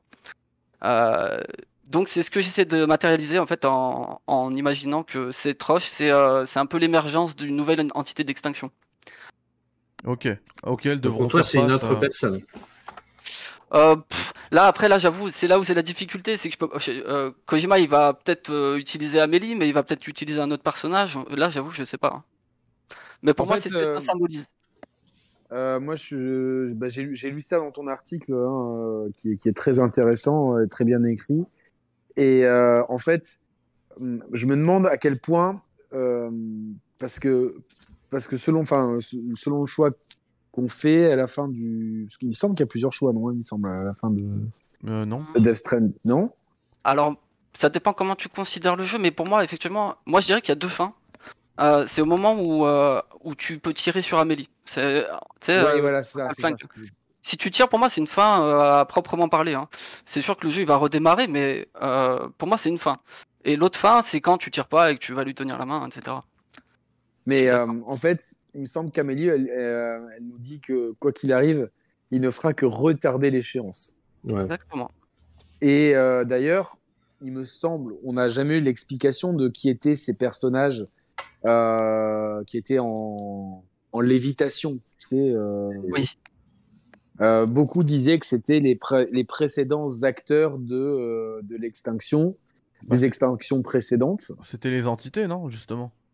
Les entités des. des, euh, des, Oui, euh, mais euh, le, le truc, c'est que il y a ces des cinq grandes extinctions. euh, Oui, mais mais il y a un Les truc d'extinction, ouais. moi, il y a un truc qui m'a toujours, euh, qui m'a toujours un petit peu chiffonné, c'est-à-dire que pourquoi l'entité de l'extinction euh, des dinosaures aurait eu la forme d'un humain, Hmm. alors que ces personnages-là sont humanoïdes, alors que les humains sont apparus un peu après. Alors, euh, et aussi, qui décide de euh, des extinctions? Il y a bien une autorité qui décide de, à ce, moment-là, on, on crée ou euh, on, envoie un agent d'extinction. Donc, est-ce que dans ces cas-là, la théorie que, que je veux amener à propos de, de ça, c'est est-ce que euh, parce qu'Amélie dit que de toute façon, il ne fera que retarder l'échéance, c'est-à-dire que l'extinction arrivera quoi qu'il arrive. C'est ce que. Il me, vous me con- je, je ne, Light, tu me confirmes Ah ouais. qu'elle dit bien ça? Non, non, Donc- je, je te rejoins. Donc, soit, euh, soit les gens, et moi, c'est, moi, c'est comme ça que je le vois parce que j'ai, j'ai, j'ai déjà, en plus, il me semble qu'ils sont déjà 6 en, en lévitation ou 5 et que ça colle pas avec le nombre d'extinctions, euh, enfin, si on- selon qu'on compte Amélie ou non. Et euh, pour moi, j'ai, toujours eu l'impression que c'était comme des, comme des dieux, comme ceux qui décidaient un petit peu de, des extinctions. Et, euh, et du coup, est-ce que pour Death Stranding 2, bah, comme le disait Amélie, bah, vous avez fait que retarder l'échéance et l'échéance, elle arrive, euh, elle arrive pas dans 10 000 ou dans 15 000 ans ou dans 1500 ans, elle arrive maintenant. Soit, tout simplement, il n'y a plus de question d'extinction à proprement parler par une entité, mais par un culte. Un culte qui veut perpétuer la, volonté d'Amélie, et un culte qui serait, euh, à mon sens, euh, comme on voit dans les trailers, poussé par Higgs, et qui serait prêt à faire des dingueries à, et à jouer justement avec euh, les grèves, les échoués, etc., histoire que, enfin, de, de, pro- de provoquer artificiellement en fait une extinction. Voilà, c'est mes deux lectures. Je mets, euh, En pour tout moi, cas- je vois pas Amélie revenir en tant que telle. En tout cas, pour, la, pour cette statuette, euh, on peut ainsi interpréter cette statue comme le cycle de destruction et de reconstruction perpétuelle qui façonne la vie sur Terre. Chaque fois que la vie évolue et se développe, elle est testée par un agent d'extinction. Il s'agit donc d'une simplification imagée du processus de sélection naturelle des espèces, et c'est du light dans le texte que je viens de vous dire. C'était juste pour euh, boucler un petit peu Mais le... donc, il y a bien quelqu'un, que, alors je pose une question à Light, a bien quelqu'un qui teste. Hmm. Ah, c'est compliqué de répondre. Je peux, je- enfin, je peux répondre faci- enfin, assez facilement en te, en te disant que euh, qui teste la vie aujourd'hui sur Terre, tu vois? Euh, Qu'est-ce qui a testé la vie euh, des dinosaures, par exemple? Donc à partir de là, c'est sûr que c'est un Et- mais concept. là, on n'est pas, on n'est pas dans le monde du jeu. C'est-à-dire que les dinosaures, ils n'ont pas eu de chance. Il y a, une- il y a eu une astéroïde qui s'est Bah, moi, effondrée sur leur tronche. Et aujourd'hui, euh, Moi, Eh je ben, pense que là, euh, tu vas justement, tu vas peut-être un petit peu dans la suranalyse, euh, Yannick, parce que pour moi, les justement les personnages, c'était juste en fait une matérialisation des agents d'extinction, et euh, et que et qu'en fait, il y a pas de, c'est pas une question de, il y a quelqu'un qui gère tout ça, il y a un dieu, il y a qui gère ça. On te fait comprendre en fait que c'est l'univers qui fonctionne comme ça, c'est un cycle et on peut rien y faire, voilà. Surtout que dans Death il y a un truc qui m'a beaucoup, beaucoup marqué, c'est qu'il parle souvent de la distinction entre le corps et l'âme, ce qu'il appelle le A et le K. Et en fait, il explique qu'on a tous une enveloppe physique qui est le A, et euh, dans la grève, justement, c'est notre K. Donc le, les deux ne peuvent être séparés. C'est le concept en fait de Death Stranding et de cette grève.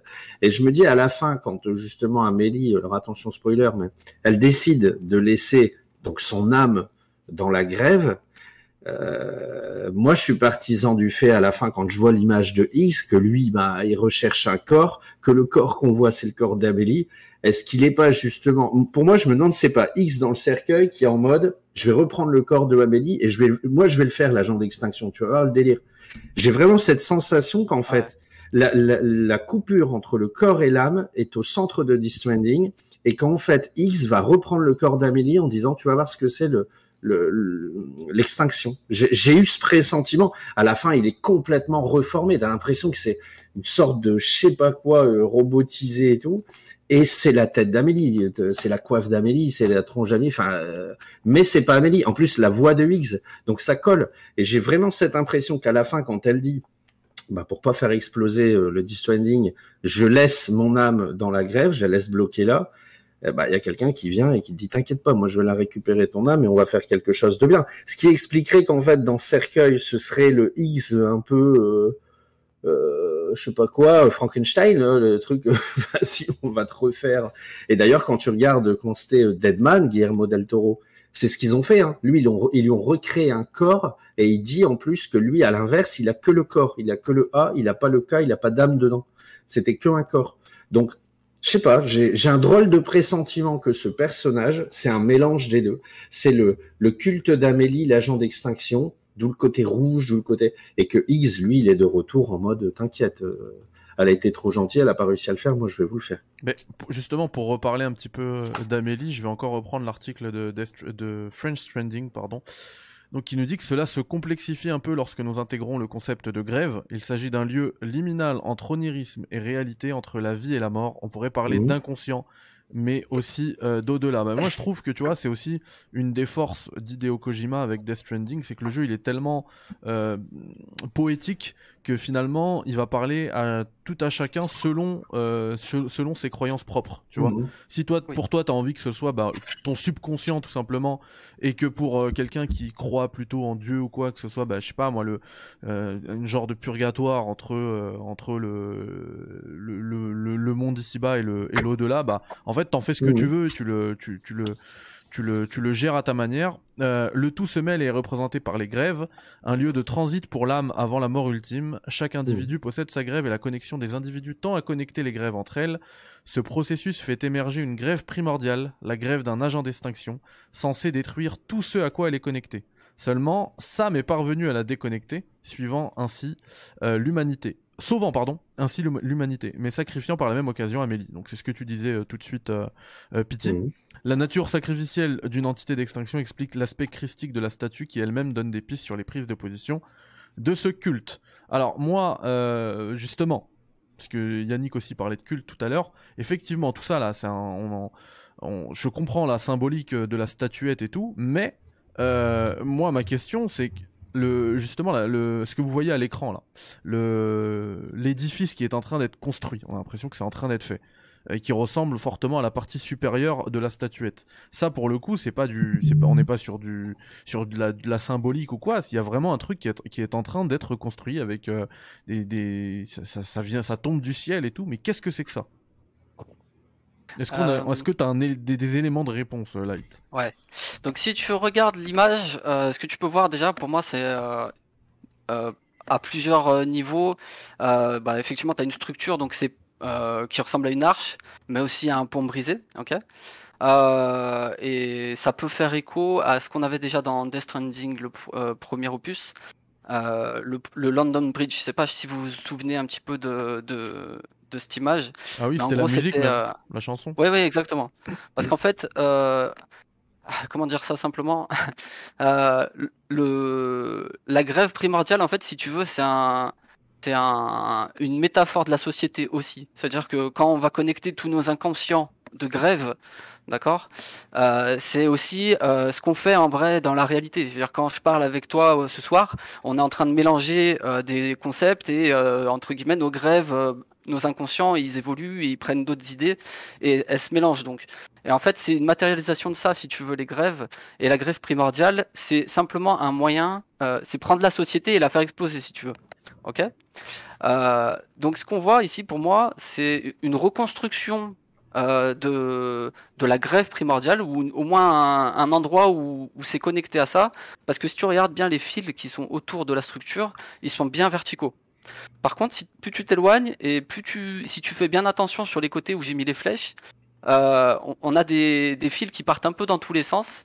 Et euh, pour moi, ça matérialise Tout bien l'idée de, on se reconnecte, mais c'est pas tout à fait ça encore. Il y a des zones où c'est pas connecté et tout, et donc euh, il y a une notion de reconnexion, tu vois, de dynamique de reconnexion, je veux dire. D'accord. Et comment ils ont réussi à faire ça? T'as une idée? Euh, ah, enfin, après là, c'est compliqué parce que c'est vraiment du symbolisme. Euh, je sais pas comment exprimer en le fait, fait- que, en- ouais. Parce que- je non, je- si je te pose cette question, c'est que pour moi là, là, c'est pas tiré par les cheveux. Pour moi, c'est clairement, c'est clairement ce que je vois dans cette image-là. hein. Bien sûr. Même Ah le, avec les, euh, enfin, on sait pas ce que c'est là, les, les marcheurs là. T'as, t'as vraiment, t'as vraiment cette symbolique. euh, D'ailleurs, on l'a souvent dans la religion où tu marches. Enfin, même dans, dans, dans God Une of. procession, ça s'appelle. C'est ça. pèlerinage. Ouais, une ouais. procession. Ouais, mais, mais pas que, parce que t'as aussi le moment où, tu sais, quand tu, quand tu meurs, euh, Un cortège. Bah, y a- t'as le cortège et t'as aussi, quand toi t'es mort dans l'au-delà, euh, ce moment où tu dois faire ce passage justement sur Le purgatoire. le Oui. purgatoire, mais t'as, t'as, il y a, il y a, il y a, il y a pas mal de, de, de, de, de religions, enfin dans la théologie, c'est aussi un symbole, ce, ce pont où tu, que, que tu traverses justement pour arriver vers bah, soit le paradis, soit l'enfer. Tu l'as même Mhm. dans, dans, dans God of War, si vous vous rappelez, euh, Oui. euh, ce pont justement, je sais plus comment il s'appelle, le pont de la mort, ou je sais pas. En tout cas, voilà. T'as- Pour moi, on est vraiment là le, le comment dire, le lien avec la mort, il est, il est clair. hein. Ah ouais. Surtout qu'il y a euh, encore une fois une, pro- une prolongation de la de l'imagerie de l'Égypte, tu sais, avec le sarcophage que tu vois. euh, Bien sûr. euh, en fait, le cercueil, il a vraiment une forme de sarcophage. Euh, Mais plus tu regardes le sarcophage, plus tu te dis, en fait, c'est peut-être plutôt une chambre de stase parce que euh, il a des éléments qui sont actifs et il a un moyen de connexion. Si tu regardes un, un- plus, enfin, vers le milieu du sarcophage, il y a un truc de connexion un peu comme le bibi. Et euh, moi, je pense que c'est plutôt quelque chose qui maintient quelqu'un en vie. Et donc, je je rejoins Pitivier quand il disait que potentiellement c'est X qui est dans ce, de sar- ce sarcophage. en fait. Moi, je Bah- pense que c'est X et que ce, ce- cette arche, c'est un moyen qu'ils ont trouvé. Alors, soit un moyen qui existe naturellement, soit un truc qu'ils ont trouvé qui permet de faire le lien entre le monde réel et la grève. Et en fait, ils amènent le corps de Higgs avec le symbole d'Amélie en disant on arrive, tu vois. Et ils vont passer son corps et ça va se transformer en le machin truc euh, robotisé. J'ai vraiment cette impression que c'est le lien, euh, parce qu'en plus, il y a un côté fantastique, tu vois, les pierres qui lévitent, tout ça, c'est très particulier. J'ai vraiment l'impression que c'est l'arche entre le monde réel et la grève. Ils ont réussi à trouver un chemin qui va amener Higgs, et donc ils vont ramener son corps, prendre l'âme d'Amélie. Je sais pas, j'ai j'ai sentiment que, que que vraiment c'est un passage vers la grève. Mais de toute manière, euh, c'est qui qui était euh, complètement matrixé par les hiéroglyphes, les symboles euh, égyptiens et tout? C'était Higgs hein, dans le Higgs, premier Death Stranding. Il était déjà à fond dedans, donc. euh, Bah, puis en plus, lui, déjà dans Death Stranding, il, euh, il vénère euh, Amélie, enfin, il est- dès le départ, tu vois. Donc, quelque part, ça explique tout. Que tout est, est calculé et que le mec, il, ils emmènent son corps, parce que bon, le mec, je veux dire, il doit être dans un triste état. hein. Ils emmènent son corps sur la grève en mode, euh, on va essayer de te trouver une âme pour te faire un peu revivre. Et il revient avec des, des boyaux à la Bibi. Enfin, j'ai l'impression que c'est un monstre euh, qui, qui, qui a mélangé les deux, quoi. Mais ça se tient quand même. Hein. Bon, après, on saura pas avant d'y avoir joué, mais c'est vrai que ça se tient. Je suis désolé, je rigole parce que j'ai. Il y a des messages qui me font rire dans le chat. Ça parle de grève, de gilets jaunes et de Amélie euh, pour les grévistes. La sécurité sociale. Amélie, ouais. Ah là là. Euh, et du coup, euh, bah, enfin, ça tombe bien qu'on parle de Geeks parce que justement, tu transitionnes avec Geeks. euh. C'est ça. Donc en gros l'idée après c'est une fois qu'on a dit que la statuette représente le cycle des extinctions, des reconstructions et compagnie, et qu'on a un culte qui est voué à cette à cette entité, c'est-à-dire que déjà ils ont la notion de l'existence de cette entité, c'est-à-dire que quelqu'un leur a raconté. Donc forcément là on pense à X, mais on peut aussi penser forcément aux UCA puisque euh, bah, toute la partie euh, Sam. Et bah, euh, et bah justement, re- regardez ma casquette, les gars. Mm. C'est la casquette. Aïe aïe aïe les UCA, ouais, elle est jolie. Et du coup, oui, eux aussi, ils, ils- Ouais. ils auront leur mot à dire, tu penses? Potentiellement. Donc euh, en gros, ce qui se passe, c'est euh, l'idée pour moi, et je l'explique un petit peu plus loin, euh, c'est potentiellement ce qui se passe, c'est que X il a été enfermé sur la grève euh, par Fragile, Mhm. et, euh, et euh, on ne sait pas dans quelle mesure il est enfermé là-dedans. C'est-à-dire que il a pas de moyen de navigation, il peut pas s'en extraire, il est tout seul.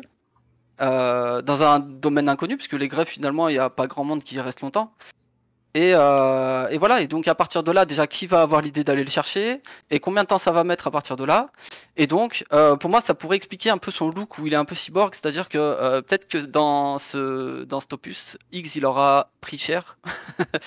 Et, euh, et donc ils vont le ramener dans un sarcophage et euh, comme tu disais, Pitivier, et je te rejoins, euh, ils vont le reconstruire en cyborg.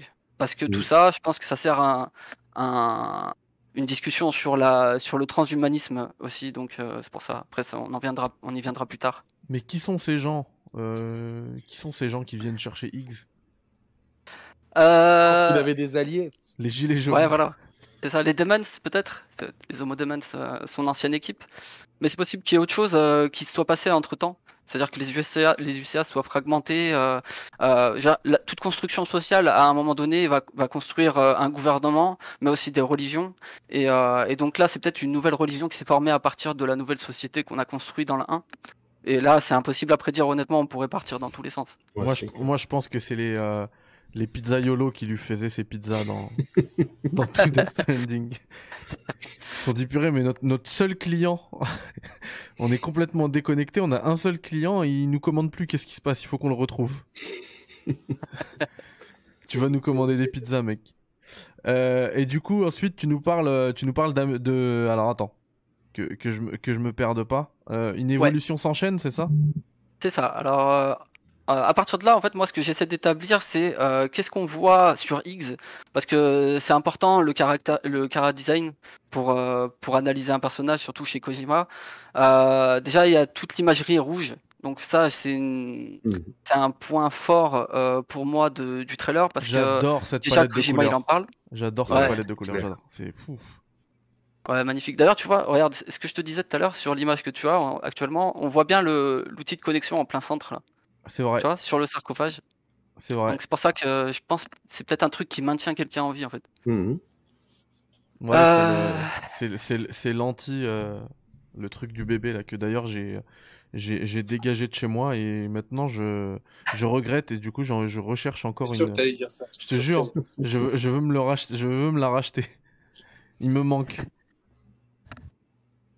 Euh, du coup, pour poursuivre, excuse-moi, euh, du coup, et, euh, il y a toute l'imagerie sur le rouge et Kojima, il insiste lui-même là-dessus sur les dans ses tweets. Euh, C'est-à-dire que il a pris pour mot de code le trailer, c'est rouge quoi. Et, euh, et quand on prend euh, les thématiques, enfin plutôt les les références de Death Stranding euh, premier du nom, euh, c'est beaucoup lié à l'Égypte. Et euh, donc la couleur rouge dans l'Égypte, euh, en Égypte, c'était un symbole du chaos et du désordre. Euh, donc c'est pour ça qu'en fait Amélie, elle a une, robe rouge, blanche et noire. C'est parce que ça a des symboliques, d'accord, dans, dans l'Égypte aussi. Mais en tout cas, pour ce trailer, c'est le rouge et donc c'est bien le chaos et le désordre qui est, symbolisé. Et alors après là, c'est vraiment de l'interprétation personnelle, mais en, gros le rouge ça fait référence à, à Deshret. Euh, c'est en gros la, couronne rouge qui, qui, appartenait à la Basse Égypte. à l'époque de l'Égypte scindée en deux. Et, euh, en fait, cette couronne, elle était associée au dieu Horus. Et Horus, c'est un truc qu'on c'est un, une image qu'on retrouve sur le masque de Higgs parce qu'il a des yeux d'Horus autour des, il a des, ailes d'Horus autour des yeux.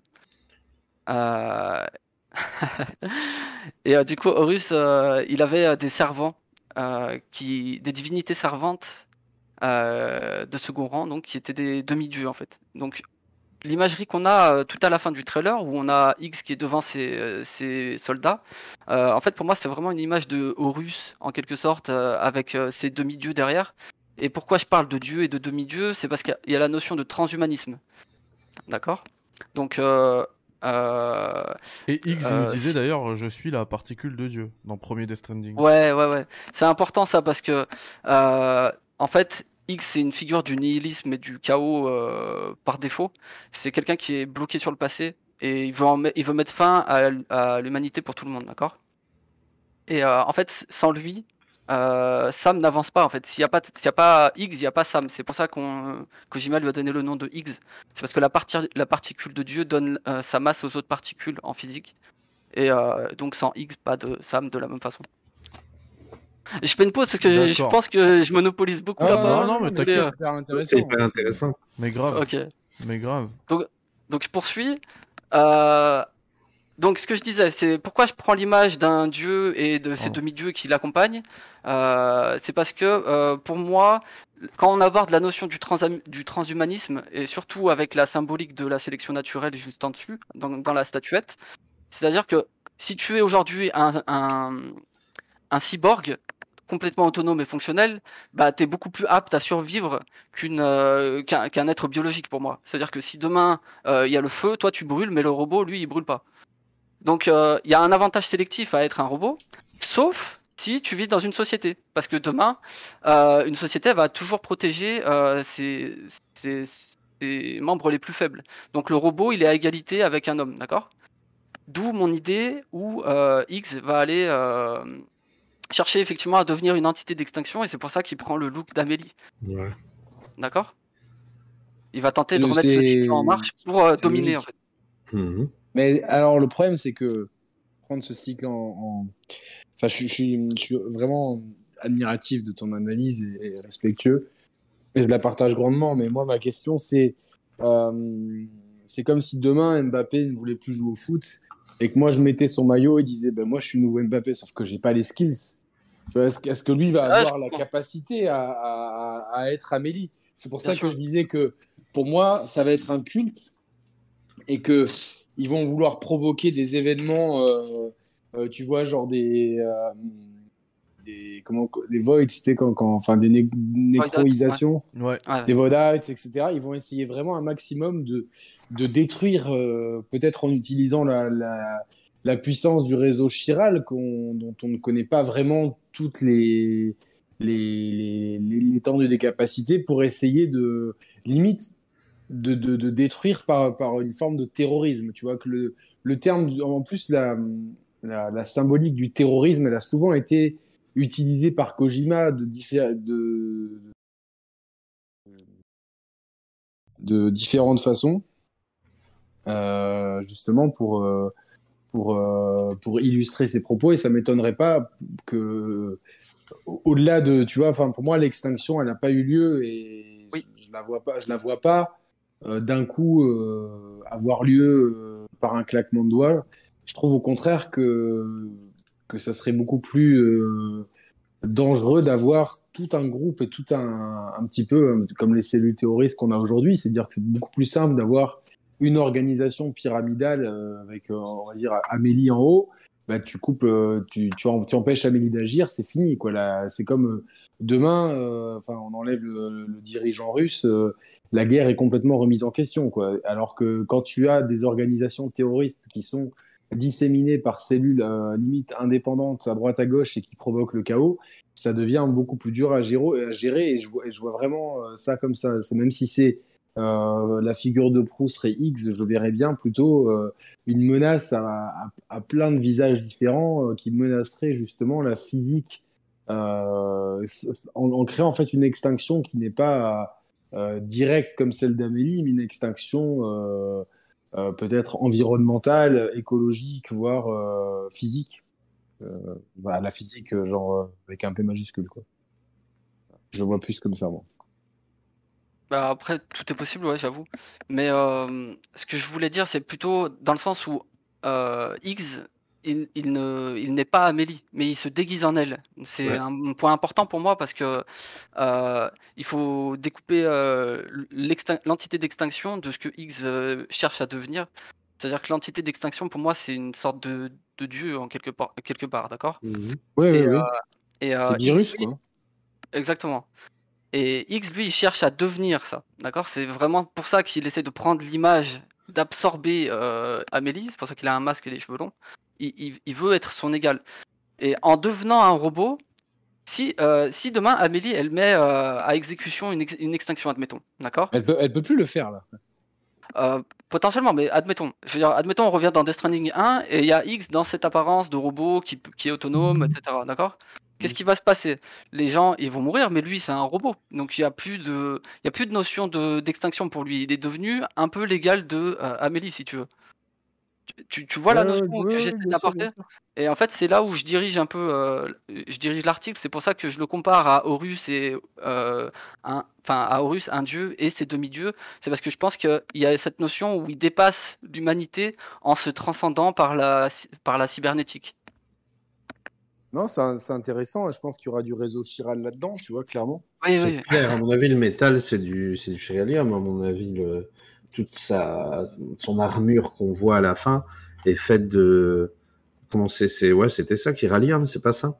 Ouais, ouais, c'est À ça. mon avis, hein, forcément. Et ça créera même, à mon avis, des choses bizarres en lui. Parce que grâce au chiralium, bah, c'est grâce à ça, justement, qu'ils font toutes les transmissions de données, euh, qui voyagent dans le temps. euh, tout ça est lié euh, au chiralium. Donc, tu te dis que si en plus il s'est fait une armure en chiralium, imagine le, le délire de ce que ça peut lui procurer. Alors, juste, est-ce qu'on peut, avant de, co- avant de poursuivre, est-ce que quelqu'un euh, se sent capable, parce que moi je, je commence, j'ai, j'ai- en fait c'est un petit peu flou, euh, à la fin, on le quitte sur quoi le monde de Death Stranding? Bah, euh, à la fin, elle reste, elle décide en fait de rester sur la grève, dans- de bloquer sa grève pour éviter le Stranding. Mais Non mais je veux dire, le, nous, notre monde à nous, il est, euh, ça y est, il est complètement reconnecté, euh, Ouais. le réseau Kiral est là, euh, c'est bon. Ouais. Il Alors, a, il y a pas, y a et, et aussi, je me- je me souviens, non, à la fin, il n'y a pas un plan où le, où l'arc-en-ciel est à l'endroit cette fois-ci? Si, si. Le dernier plan, il- enfin le dernier Mhm. plan avec Lou, il est, euh, l'arc-en-ciel est bien à l'endroit. Euh, moi, je dirais que à la fin, ce qui se passe, c'est que euh, on a évité l'extinction de masse, effectivement. Donc euh, ça, c'est réglé. Oui, la ça c'est grève clair. de- la grève primordiale, elle est, elle est terminée. Mais pour moi, le Death Stranding, euh, je suis pas sûr que ce soit fini en vrai. Ouais, Ah, mais- c'est, une interprétation, mais euh, Il est reporté, c'est que- tout. Il est repoussé. Ouais, parce qu'en en fait, ce qu'on apprend dans le premier jeu, c'est que le Death Stranding, il naît quand euh, Amélie, elle renvoie Sam après l'avoir tué. D'accord? C'est à partir de Mhm. là, elle déconnecte la vie et la mort. Mais du coup, si tu repars jusqu'à la fin du jeu, ce qui se passe, c'est que Lou meurt, d'accord? Et Sam, il est là en train de lui dire Réveille-toi, Lou, euh, machin. Mhm. Et là, elle revient avec le kippo d'Amélie. Et donc, qu'est-ce qui se passe en vrai? Eh ben, Elle a recréé encore le Death Stranding quelque part. Parce Ouais. qu'elle l'a renvoyé elle aussi. Vous voyez ce que je veux dire? Mm. Vu qu'elle l'a renvoyé. Donc, potentiellement, ce sera la base du scénario du 2. Mais euh, après, moi, je redis encore Death Stranding 1, c'est ouvert à l'interprétation à la fin. Donc, il y a, il y a plein de. D'accord. Est-ce que de Lou choses. ne serait pas le nouvel agent d'extinction et que justement cette secte essaye de le choper justement euh, parce qu'ils se disent J'y j'y ai pensé, mais ça serait vraiment téléphoné comme truc, quoi. ouais, C'est une ça serait ouais. gros. C'est une possibilité en tout cas, ouais. Parce qu'en plus, quand tu vois le bébé qui réapparaît un peu en mode mort, t'as l'impression qu'il peut voyager entre la vie et la mort. Ça, ça pourrait être logique, ce qui fait que Sam et Fragile veulent protéger le bébé, mais si c'est l'agent d'extinction, ouais, ça pourrait être aussi une théorie. hein. Ça peut être intéressant pour plein de points, mais là, il faudrait passer encore un moment. hein. Et du coup, là, toi, tu reviens au, vraiment au tout début du trailer, on voit euh, Lou et Fragile. C'est ça, donc je pars euh, sur la sur l'analyse en fait de euh, tu es où? Alors attends juste pour voir où tu en es. Ouais. Donc en fait après avoir analysé X, moi je repars sur euh, sur effectivement le, la partie où on voit Lou et Fragile. Euh, parce que euh, en fait déjà il y a un petit point où on, qui est intéressant, c'est qu'on revoit le petit cœur sur son coude euh, qu'on pouvait déjà voir dans Death Stranding 1. Donc ça, ça confirme bien pour moi que c'est Louise, parce que certes, elle a un bavoir, mais je veux dire, je sais pas si euh, vous êtes déjà, enfin, tout le monde a, connu, a eu des enfants autour de lui. Les bavoirs, ça se transmet entre les enfants. Genre, dès qu'il y en a deux, le prochain, il prend le bavoir de l'autre, quoi. Donc ça, c'est pas pour moi, c'était pas sûr que ce soit vraiment Louise. Par contre, ce petit cœur là, pour moi, c'est la marque sûre 100%, euh, labellisée. Euh, donc c'est bien Louise qu'on voit dans le trailer. Et, euh, et donc le petit plan qui est juste derrière, il est intéressant, c'est les cubes là. Je sais pas si tu peux descendre, euh, Mehdi, vite fait. Attends, hop, voilà. Excuse-moi. J'y Ah, suis. y a pas de mal. Ok, donc ça c'est le plan, c'est un plan super intéressant pour moi. Il y a plein de trucs à dire, donc euh, au-delà du fait qu'on voit effectivement le camion, les crabes et tout. Et Euh, en rond fait- carré euh, pour bien dire qu'on sera sur PlayStation. non, je rigole. C'est vrai qu'il y a un peu de ça. C'est vrai. Non, non, c'est clair, ouais, c'est clair. Mais euh, au-delà de ces images-là qui sont des références au premier jeu, moi ce que je vois, c'est que Louise, elle joue avec des cubes de construction, euh, elle joue avec des camions, elle joue avec des crabes, donc elle joue avec les codes de Death Stranding 1, d'accord? C'est vraiment une, une image un peu du joueur qui jouait à Death Stranding 1, si tu veux. Elle apprend ce que tu as construit euh, avec Sam dans le premier jeu. Et donc, à partir de là, il y a une référence donc au Ludens, parce que Luden, Homo Ludens, c'est l'homme qui joue. Euh, donc, toute la partie où on apprend euh, en jouant, en, proposant des. Enfin, euh, par un jeu d'acteurs, on rejoue des codes et donc on apprend ces codes. Donc, on apprend la culture en jouant. Bon, ça, c'est un truc que j'ai expliqué dans un autre article, si vous voulez, parce que c'est- assez complexe à expliquer. Et du coup, ça, ça pour moi, ça se connecte avec le plan qu'on a sur le bébé dans le ventre de, dans le, ventre là, celui qui son pouce et qui pleure des larmes. Là. Ouais, je descends en même temps. Ouais, c'est ça. Je me demande bien qui c'est ce bébé d'ailleurs. Bah, je vais essayer de répondre du coup. Euh, dans le premier jeu, les plans sur les bébés, c'est toujours une référence à l'intériorité de Sam. Donc ça veut dire que c'est un, une matérialisation de, euh, de son état d'esprit, voilà, de son feeling, de ce qu'il est à l'intérieur. C'est pour ça qu'au début du jeu, on commence avec Sam qui a un poupon cassé, euh, tout, tout, tout sale dans son, à l'intérieur de lui. C'est une matérialisation du fait qu'il est complètement cassé, du coup, euh, physiquement, mentalement, etc. Euh, et, euh, et aussi, c'est une connexion à, la poupée d'Amélie, parce que c'est aussi son lien à la grève. Et donc, plus on avance dans le jeu, bah, plus c'est un bébé, voilà, il a les yeux ouverts et tout. sy- synonyme, en gros, Sam redevient vivant en se connectant. Et donc là, moi, je reprends cette, info-là, et en fait, ce qu'on voit, c'est que c'est un bébé qui dort, en fait. Il pleure des larmes noires, ok, mais pour moi, il dort. C'est vraiment une image d'une intériorité qui est endormie, et donc qui est pas consciente. Donc, j'ai un, j'ai un feeling comme quoi euh, le fait qu'il dort, c'est une, une représentation d'un- d'une conscience pas tout à fait éveillée, donc de Louise potentiellement, puisque euh, c'est une, une rapatriée dans le 2, dans le premier jeu, excuse-moi. D'accord? Donc potentiellement, c'est en fait le bébé qui est à l'intérieur de Louise.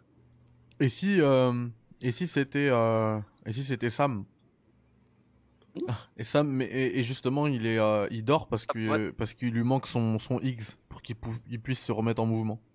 Ah, ça pourrait complètement, ça pourrait complètement. Ouais. mal. hein. Moi, j'essaie juste de connecter le- les jeux euh, avec cette image, mais effectivement, je suis d'accord avec toi, ça pourrait être tout et n'importe quoi, et ça pourrait être très bien Sam euh, qui est, qui s'est endormi entre le 1 et le 2, hein, clairement. Ouais. Ouais, Clairement. possible.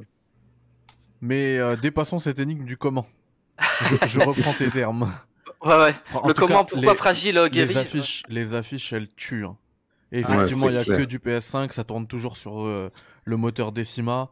Euh, on a toujours l'incroyable Yoji Shinkawa euh, au crayon. Pff, Ils sont magnifiques, fou. elles sont Ah, magnifiques. Non mais ça c'est bon. C'est clair que le choix des couleurs, il est dingue.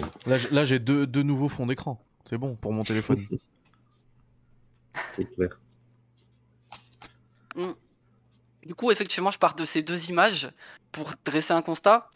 Euh, si tu regardes bien le trailer, en fait, euh, Fragile, elle, a récupéré son, euh, son corps au début. Donc on voit Ouais. qu'elle a plus de blessures, elle est comme neuve. Même sur Donc, cette je- affiche? Ouais, ouais, tout à fait.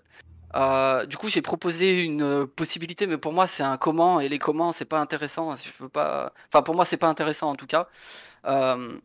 Qui m'intéresse plutôt, c'est l'opposition que ça crée avec Higgs, parce que euh, Fragile, elle a récupéré son corps, elle nage dans le bonheur, mais Higgs, on voit qu'il a complètement perdu son corps, et on n'arrive pas à savoir comment il va, parce qu'il a un masque. Donc c'est quelqu'un qui se cache. Donc il y a une opposition entre les deux, où Fragile est, bah, en pleine forme, et, euh, et euh, Higgs est, est complètement euh, cyborg. Et à partir de là, il y a un autre point intéressant dans le trailer, c'est que Kojima, il décide de lui re-enlever son corps. Il lui, il, il l'a fait tomber en, en monocycle là. Ouais. Et euh, bon, elle se rétame, on, on comprend très vite que bah, son corps il va pas quoi. Il est à renouveau euh, abîmé. Et moi j'y vois du coup en opposition à Higgs euh, une, euh, un message sur la fragilité du corps humain en fait. Donc encore une fois, on fait écho à la sélection naturelle et la supériorité du robot. Le euh, transhumanisme. c'est ce que je vois dans ce voilà, c'est ce que je Et vois ça dans peut ce- pas être le passé, ça peut pas être ce qui s'est passé avant Death Stranding, qu'elle aurait eu un bébé à l'époque, qu'elle a perdu, tu vois. Parce qu'en Alors- plus, si je dis pas de conneries, dans le 1, euh, on nous fait pas croire à un moment donné qu'elle était proche de X à un moment donné euh, avant le. Si si, en fait on fait plus que nous faire croire, c'est c'est ce qui s'est vraiment passé en fait. Donc peut-être ils ont que- perdu un bébé et tout, t'imagines le délire, ça pourrait aller loin. Parce que le fait qu'elle récupère son corps, je trouve ça quand même gros. Donc là, je me dis, peut-être ils jouent, en fait, il y a peut-être, on voit peut-être deux bébés, ils nous font croire que c'est les mêmes, et en fait, c'est deux bébés différents. Et ça, c'est peut-être des scènes du passé où on nous raconte un peu euh, qu'elle a perdu un bébé avec X. Et là, ça explique beaucoup de choses en plus. Et il l'a déjà fait ça en plus. Ce, ce petit article Bah ouais. des deux bébés en même temps où tu crois que c'est le même, mais en fait. Moi, j'ai l'impression que c'est le passé. Je sais pas, je, je En- vois pas en comment elle cas- peut récupérer son corps. En tout cas, cette scène, c'est un, c'est un clin d'œil de ouf à l'intro de Death Stranding. Oh, ouais. Oui, oui, oui, complètement. Le D'ailleurs, les- d'ailleurs, si tu regardes bien euh, l'affiche où Sam il tient son bébé là quand dans Death Stranding 1, tu sais, il est euh, il est de face et il tient son bébé. Euh, Mhm. C'est la même en fait à l'opposé euh, de celle-là. Je, je sais pas si je peux te la passer. Bon, si je la trouve, je te la je te la passe. D'accord. Mais euh, mais c'est trouvable facilement. Euh, attends. D'ailleurs, je sais où elle est. Si tu me laisses deux petites secondes, je te la trouve. Ouais, bah, si tu veux. Mais, euh, mais j'aime beaucoup ce, j'aime beaucoup ce que, ce que t'en fais là, ton analyse. Du fait que, bah, en fait, c'est- cette dualité entre une personne qui, qui embrasse son humanité et l'autre qui la, qui la fuit. Le cyborg là hop. contre l'humain, mais, mais du coup, ouais, moi je trouverais aussi ça gros parce que euh, on l'a regardé en live avec Yannick. Nous, c'est la le premier truc qui nous a marqué. Quoi. On s'est dit, mais attends, pourquoi elle est pas, elle a pas la peau toute fripée? Pourquoi euh, C'est pas un Ouais, problème avec Fragile là? Pour moi, c'est ce qui s'est passé. Hop, on a, on t'a perdu. On euh, l'a Pity. perdu. Il aime bien jouer là-dessus, Kojima, sur ce qui se passe à chaque fois. euh, On t'a dans- perdu, c'est ce qui s'est passé où? Ouais. Euh, je sais plus. J'ai été coupé. Je crois que t'as dit Mais- pour moi c'est ce qui s'est passé et puis après t'as été coupé. Ouais, non, mais pour moi, c'est ce qui s'est passé, c'est-à-dire qu'il a Kojima. voulu, euh, c'est ce qui s'est passé dans le passé. Voilà, pour moi, c'est ce qui s'est passé dans le passé. Ah ça va être l'histoire qu'elle a perdu un gamin ou une histoire comme ça, ce qui explique ce qu'elle est devenue. Et vraiment, dans le 1, on, nous- on nous raconte qu'ils ont été très très proches avec X. Donc je me dis, euh, est-ce que justement elle a pas perdu un bébé à cause de lui? Enfin voilà, partir dans ce délire-là. Et euh, ce qui explique de toute façon qu'elle aurait son corps de l'époque en fait. En fait, la, dir- la Director's Cut, elle parle de ça justement. En plus, euh, c'est- c'est-à-dire que en fait, la mère de euh, Fragile, je sais pas si je spoil la Director's Cut en fait. euh, Est-ce que c'est un. Bon, je Non, vais tu- le faire tu parce peux y que aller, tu peux y aller, Ouais, je peux y Oh, aller.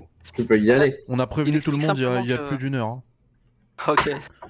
Euh, du coup, ouais, en fait, le, la Director's Cut, elle explique que Hig- euh, Fragile et euh, Higgs, en fait, ils ont travaillé ensemble pour la mère de, pour la mère de Fragile, Mhm. et, euh, et en fait, ils sont considérés un peu comme des frères et sœurs, si tu veux.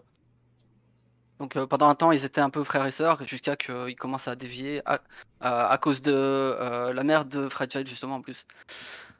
Euh, mais donc ce que je voulais, en fait, je voulais te répondre justement par rapport au fait que c'est euh, dans le passé euh, et que peut-être c'est une autre vie.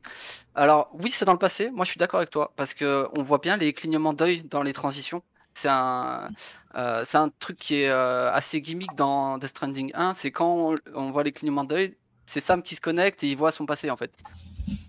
Donc c'est ce qu'on voit sur les moments entre sur les sur les passages avec Lou et Fragile. Par contre, euh, ça doit pas être un passé très lointain parce que sur le monocycle, c'est écrit Drawbridge. Donc c'est la c'est la nouvelle entité. La nouvelle. euh, ouais. Ouais, mais sur le monocycle, elle a déjà sa combinaison, non? Non, c'est Non, vraiment la elle a- suite. euh, c'est vraiment la suite euh, de son de sa sortie du bunker en fait. Mais est-ce qu'on en est sûr de ça? Ouais, regardez, est-ce qu'elle a vraiment la même tenue, tu vois? C'est là où Ouais. il peut jouer avec nous. hein. Possible. Parce que non, En tout cas, le bébé, Si il a vraiment le petit cœur sur. Ouais, ouais, mais si c'est Drawbridge là le, dans, sur le monocycle, ça veut dire que c'est forcément après le premier, euh, voilà. C'est le ce que premier je voulais Death. Ouais. Et ça se confirme avec le fait que euh, Lou, elle a bien son petit cœur sur le coude. Pour moi, ça matérialise bien le fait que c'est bien Lou après Death Stranding 1. Maintenant, quelle période de temps? Moi, j'ai un ordre d'idée que je peux déduire à peu près à partir de, de Louise, mais euh, si tu veux, on en parlera peut-être plus tard. Ouais, ouais, bah moi je suis ton la structure de ton analyse. hein. Là, En fait, suis- moi, moi, si tu veux, on peut en parler maintenant, en vrai, si tu veux, parce qu'on était dans les jeux tout à l'heure. comme tu veux. Euh, en fait, les, les Bridge Baby, euh, ils ont été, ils sont construits à partir de, de, bah, de mères qui sont plongées dans le coma, je crois, et euh, ils sont extraits à partir de 7 mois de grossesse. Donc, on sait que Louise, elle a minimum 7 mois euh, à partir de la conception, d'accord? Et euh, on ne sait pas combien de temps il s'est passé depuis, mais ils ont une durée de vie d'un an, d'accord? Donc, on ne sait pas trop vraiment, mais comme elle est toute petite, on peut imaginer que euh, euh, elle est pas très loin des 7 mois. Et euh, dans le trailer, elle a deux dents. D'accord? Elle a deux dents. Deux dents, c'est à peu près ça arrive à peu près à 6 mois après l'accouchement. À peu près. Et elle joue avec des constructions. Donc ça, c'est pareil, c'est à peu près autour de, de 5-7 mois. Et, euh, et j'avais un autre euh, indice. Ah oui, elle fait 70 cm aussi. euh, Ça, on peut le mesurer par rapport à, à ce qui est euh, sur le, avec les mains. Là, il y a une mesure avec des mains au début du trailer. Et, et là, si on mesure, en fait, c'est en fit. Donc ça, je remercie Jack parce que il est sur notre sur notre serveur. Il m'avait bien montré que c'était en, en fit, en fait, en, en, en pied. Ouais. Et donc, elle mesure 70 cm. Donc tous les indices, pour moi, ils corroborent vers le fait qu'elle a à peu près 7 mois au moment où on la voit dans le trailer. là. Donc on n'est pas si loin de la fin de Death Stranding en réalité. D'accord. Ouais. Il y aura peut-être des ellipses. Ah peut-être, ouais, carrément. Euh, D'ailleurs, c'est quasiment sûr, Ouais, puisque aura- pour moi, c'est un flashback tout ce qu'on voit là, avec Louise et, et Fragile. Oui, parce que je pense pas que Sam ait pu autant vieillir, euh, enfin si vite quoi. C'est après ils, ils auront sûrement une explication, mais à moins d'avoir passé euh, un shampoing au- à la pluie, euh, euh, j'ai pas, je vois pas trop pourquoi il aurait les cheveux gris. Même s'il paraît, il paraît pas beau- beaucoup plus vieux, mais clairement, si tu veux représenter quelqu'un euh, qui a avancé dans l'âge, c'est le marqueur le plus, Mhm. plus simple. Et- clair. Il y avait pas un. Alors, je, je me trompe peut-être, mais à la fin, il n'y a pas un, un plan où on voit que la, la, la pluie, elle a plus justement cet effet néfaste sur le temps? Euh, sur... Oui, à la fin du 1, tu veux dire? Ouais, à la fin du 1, ouais.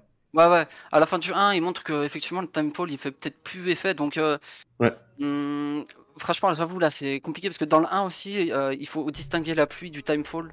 Euh, déjà.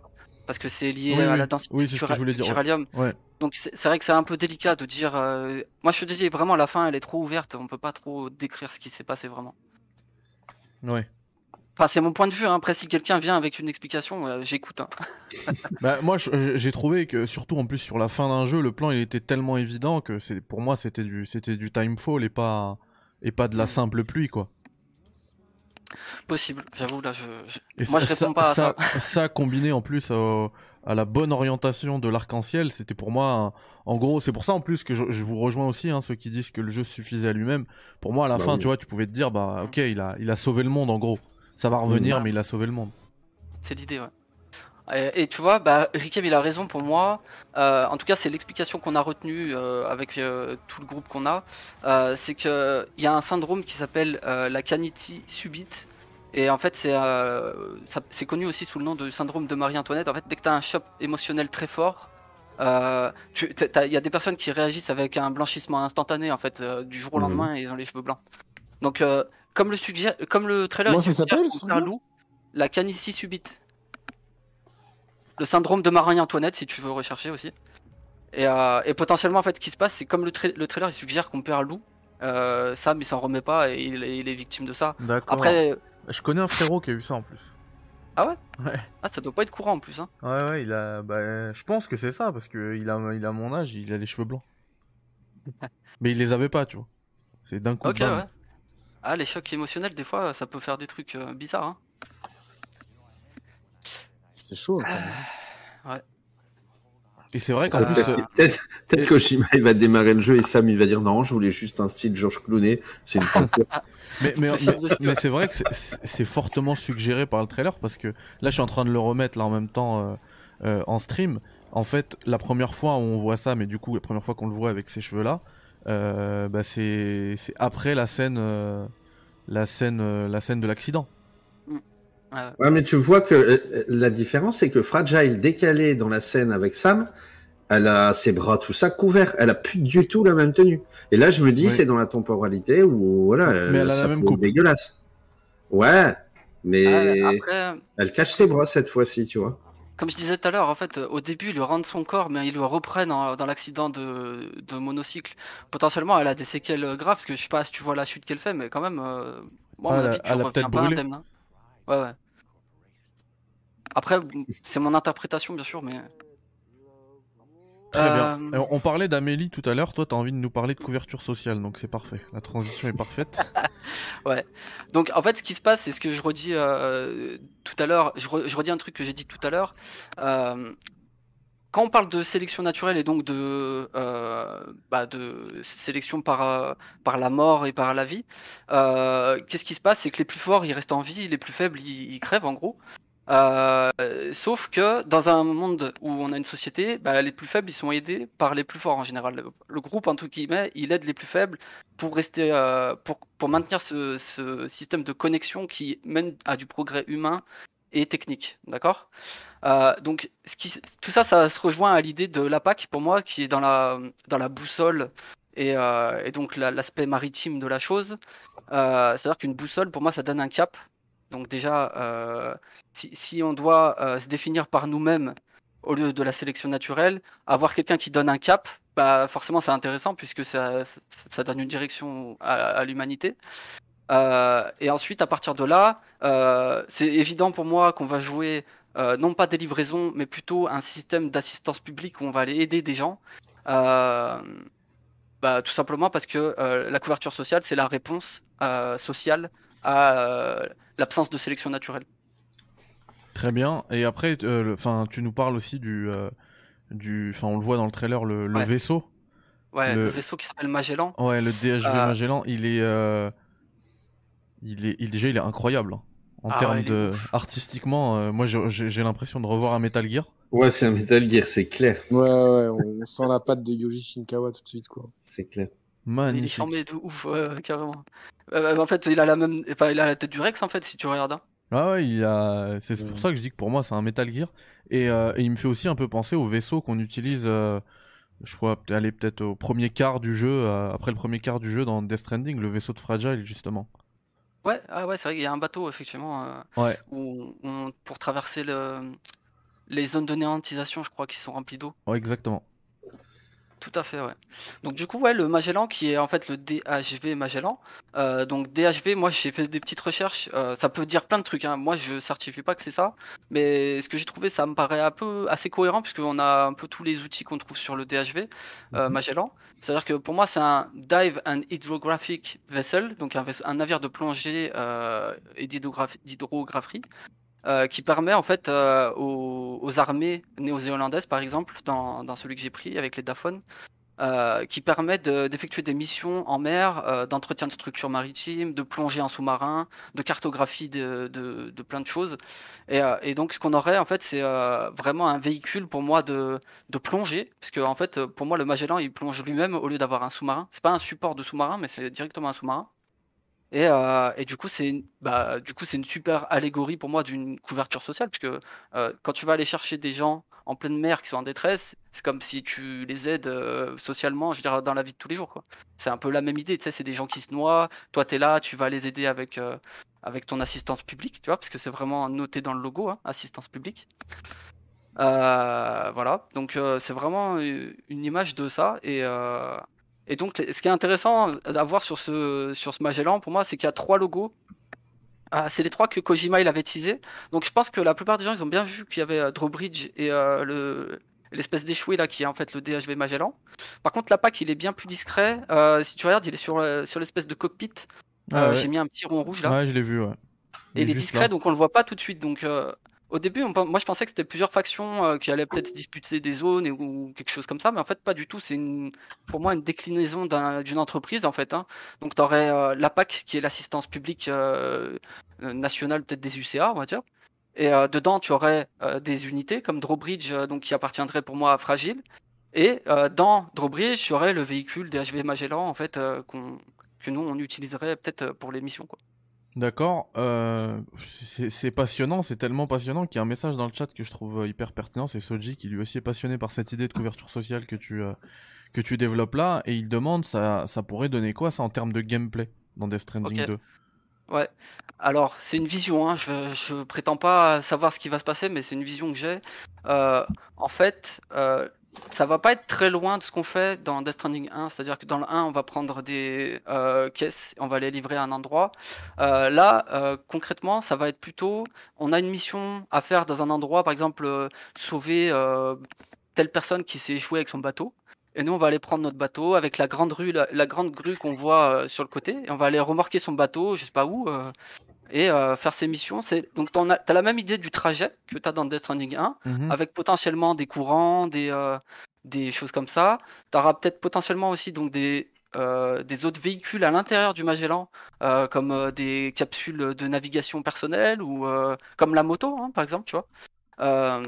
Donc plutôt des sous-marins personnels ou alors des outils de débarquement sur des terres pour pouvoir marcher aussi. Et euh, moi, je vois bien un système où effectivement on porte assistance à des gens, on porte assistance à, on, on construit des, structures euh, euh, marines, comme on faisait déjà dans le 1, mais sur la terre. Et, moi, je vois bien un gameplay dans l'eau. hein. Je te dis honnêtement, pour moi, c'est Wind Waker 2. hein. Et alors, c'est hyper intéressant ce que tu dis, parce que on rappelle que dans Horizon Forbidden West, le truc qui a marqué tout Ah le ouais. monde dès le premier trailer, c'était notamment bah, la l'eau, la partie sous-marine aussi, et la partie aussi euh, même au- au-dessus de l'eau. C'était euh, c'était complètement dingue. Et si je parle d'Horizon Forbidden West, c'est parce que les jeux tournent sous le même moteur. Ouais, exactement. En plus, la pieuvre, tout ça, c'est vrai que. Ouais, Ouais, c'est vrai quoi. Puis il a un périscope et tout. Enfin, alors, enfin c'est vraiment un sous-marin. Mais là où j'étais pas prêt, par contre, c'est quand il vole. Là, je, m'attendais pas à ça du tout. hein. Là, je vous mets sur le chat, on a l'impression que c'est quelqu'un qui filme dehors, mais c'est euh, c'est euh, c'est Horizon For- Forbidden West que vous voyez là. Ah non, mais c'est trop dingue. Bah, imagine un jeu Kojima là-dedans où tu plonges sous l'eau et tout, mais Ce qui explique la pieuvre dans le. Ah ouais, dans le logo. Moi, quand j'ai vu la pieuvre, j'ai pensé à MGS4 pieuvre armement, mais c'est juste moi. hein. Ah ouais, c'est vrai, bien vu, ouais. Bien vu. Pieuvre, armement. La petite pub et tout là. Ouais, voilà, pieuvre armement. Avec l'accent. Mais moi, je kiffe, je kiffe l'idée de Kojima derrière son PC en train de se marrer, tu vois. Et de se dire, vas-y, je vais leur foutre une pieuvre, vas-y, ça va être énorme. Et le mec, il est mort de rire. Et je suis sûr qu'il doit prendre un plaisir de regarder un peu ce genre d'émission et de se dire, mais waouh, il part dans des délires et tout, ça doit être trop bien. J'aimerais bien être à sa place parce que franchement, il doit bien se marrer avec toutes ces, Ah ouais. ces insinuations. C'est... Mais c'est ça qui est fort aussi dans, dans ce qu'il nous propose. Il y a très peu de jeux qui nous permettent de, de partir un peu dans l'imaginaire.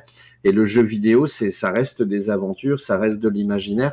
Donc je trouve ça fabuleux qu'on puisse passer des heures à discuter d'un trailer de Kojima à chaque fois. C'est, génial, quoi. Parce qu'en plus, on pourrait dire que on se tape des films, comme souvent, souvent dans les trailers, on se tape des films. Mais là, non.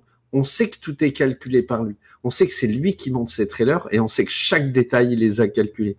Ah, c'est c'est clair. Ouais, bravo.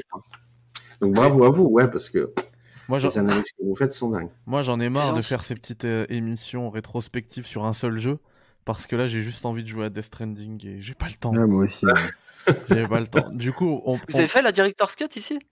Ouais, Ouais. Oui. J'ai pas fini, mais euh, je, je l'ai testé, j'ai joué plusieurs heures et personnellement, je trouve qu'elle dénature un petit peu Ouais, l'expérience. moi aussi. J'ai Ah ouais? Été Ok. saoulé. euh, ça m'a déçu. euh, déjà, je trouve qu'elle facilite le jeu dans le mauvais sens du terme parce que le plaisir de la galère euh, fait fait partie du plaisir du jeu initial. Et je trouve que les catapultes, tout ça, les nouvelles, euh, facilitent trop. Et je trouve qu'on passe à côté de, enfin, cette fameuse falaise. Vous vous rappelez les deux falaises là où il faut descendre. Tu passes euh, trois heures à passer de l'autre côté?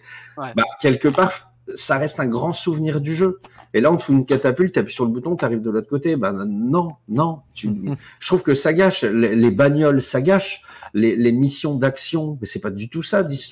Donc ouais, voilà, Director's Cut, honnêtement, euh, je, je suis pas- vraiment à enfin, côté. ça, ça m'inquiète un peu pour La dénature. Ouais, pareil. Je me dis qu'ils ont Ah. pas fait ça pour rien. Sony aime bien l'action. Euh, Il y a plein de joueurs qui ont dit je l'ai pas acheté parce qu'il y a pas assez d'action. Il y a pas. J'avoue que ce côté-là me fait un peu peur. En plus, tu vois des armes, tu vois, tu te dis euh, ce qui était quand même euh, impossible en plus dans le 1. Donc, euh, ils pouvaient pas utiliser d'armes dans le 1, c'était impossible. Ah si, t'avais des Euh, armes déjà. Enfin, il y en a, ouais. ouais. Là, tu vois une arme. Donc, tu te dis une arme à feu. euh, Il tire en plus, tu le vois tirer. Euh, parce que dans le 1, comme il ça. pouvait pas tuer les gens. Si tu tuais les gens, ça te faisait un cratère. euh, Mais si, tu Alors- donc, euh, Alors tu pouvais. tu peux les mais- tuer, ouais, tu mais peux. valait mieux pas. Mais tu peux, tu pouvais déjà. hein. T'as une pénalité dans le sens où il faut que tu t'occupes du corps, mais sinon, tu peux. Il y avait déjà des armes. hein.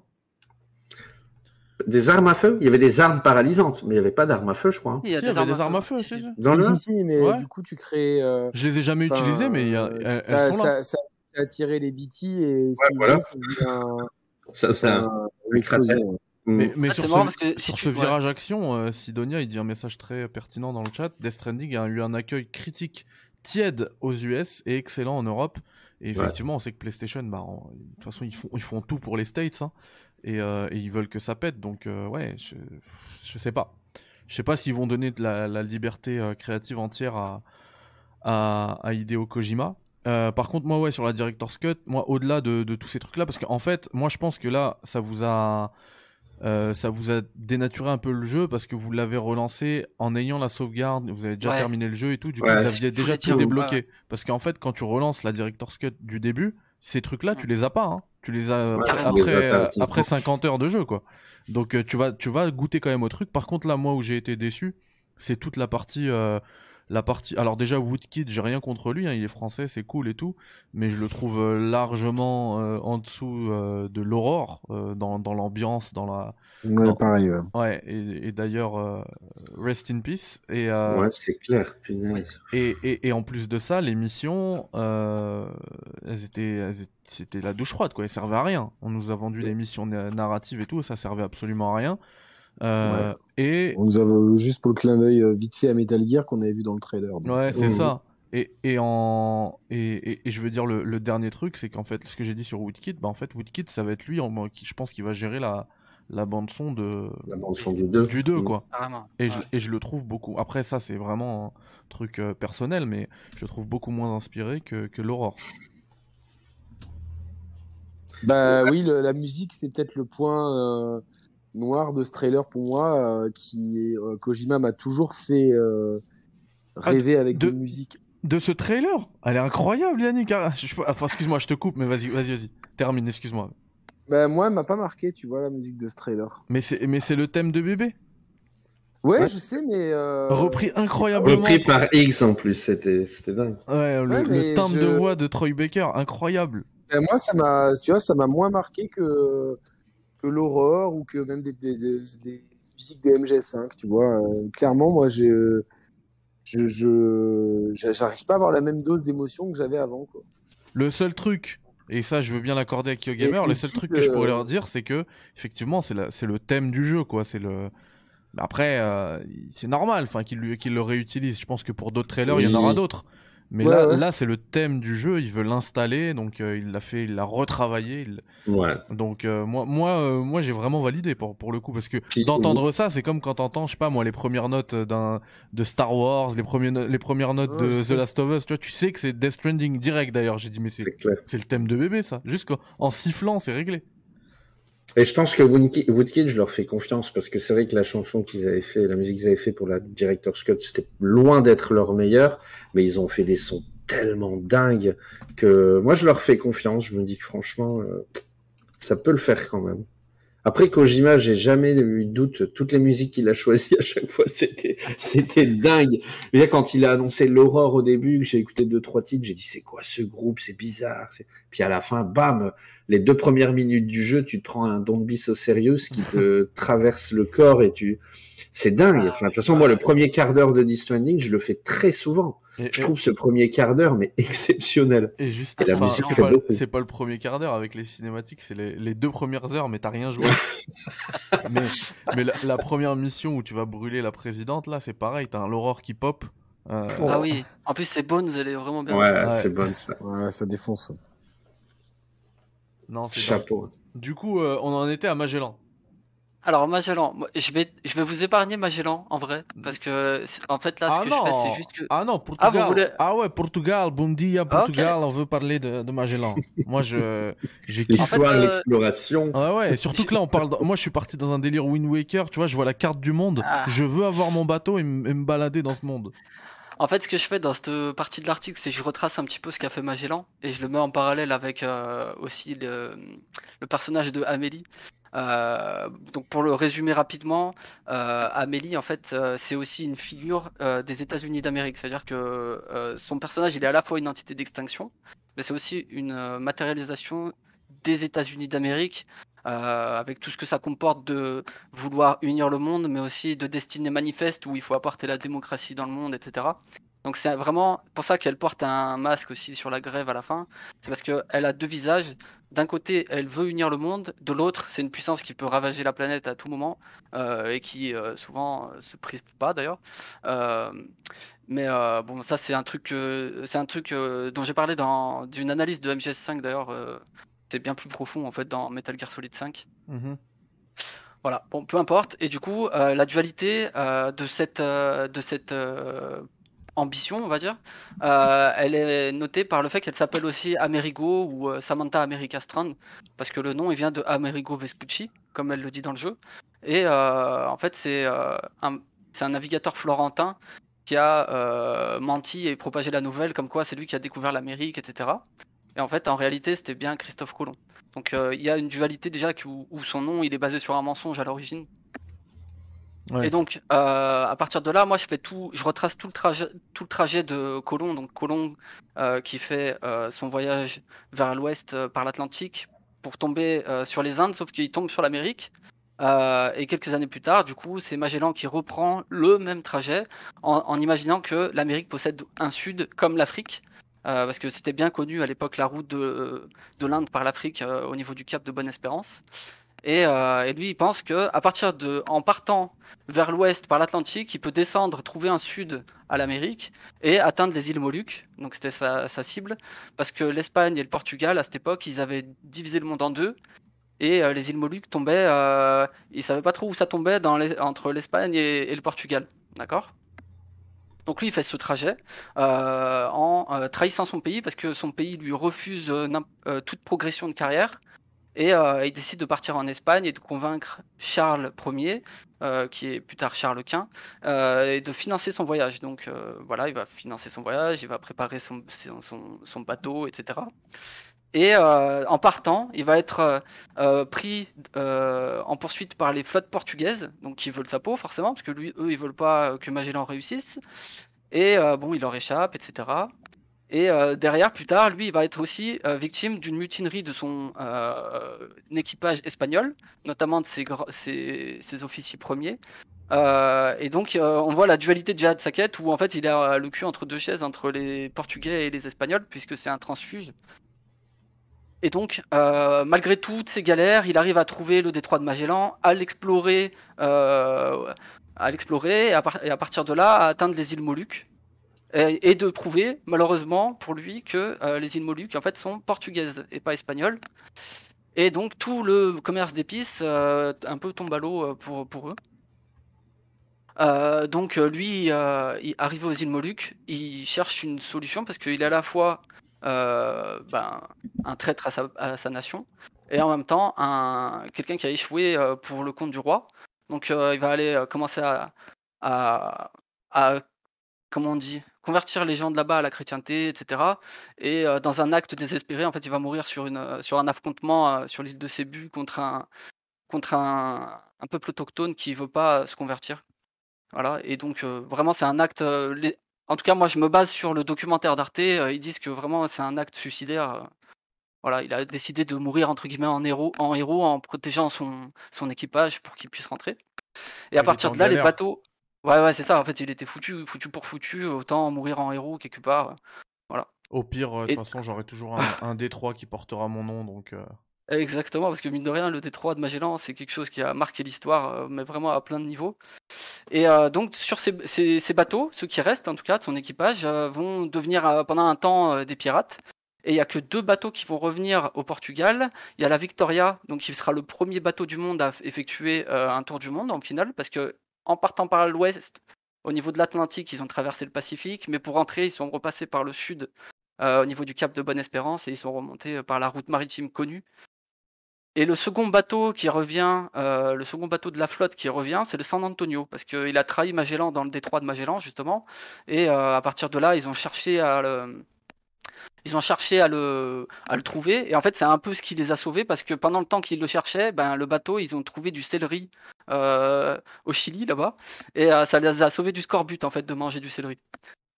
Parce qu'ils ont fait un sacré voyage, mine de rien, jusqu'aux îles Moluques. Et euh, en fait, c'est euh, dans un moment de défaite, parce que le San Antonio, il avait quand même beaucoup de provisions, bah, ils ont eu un petit moment de bonheur dans le sens où ça les a sauvés, en fait. Merci Donc beaucoup, voilà, ça. On, on voit que t'as dévoré le, le reportage d'Arte. Et... Ah, il est incroyable. Ah, bah, moi, je le conseille à tout le monde, ne serait-ce que pour la culture générale, euh, il est exceptionnel ce reportage. Et Et, je remercie encore Sullivan de me l'avoir montré. Yannick, il va s'endormir dessus, on le connaît. Euh, mais, mais- mais- Clairement. ouais. mais comment, toi, tu relis tout ça à, à Fragile, justement? Voilà, donc c'est là où je voulais en venir. En fait, moi, ce que je retiens du voyage de Magellan, de Magellan parce que c'est ce que j'en comprends, il y a trois points euh, sur lesquels on peut faire une, euh, une, un parallèle direct au trailer.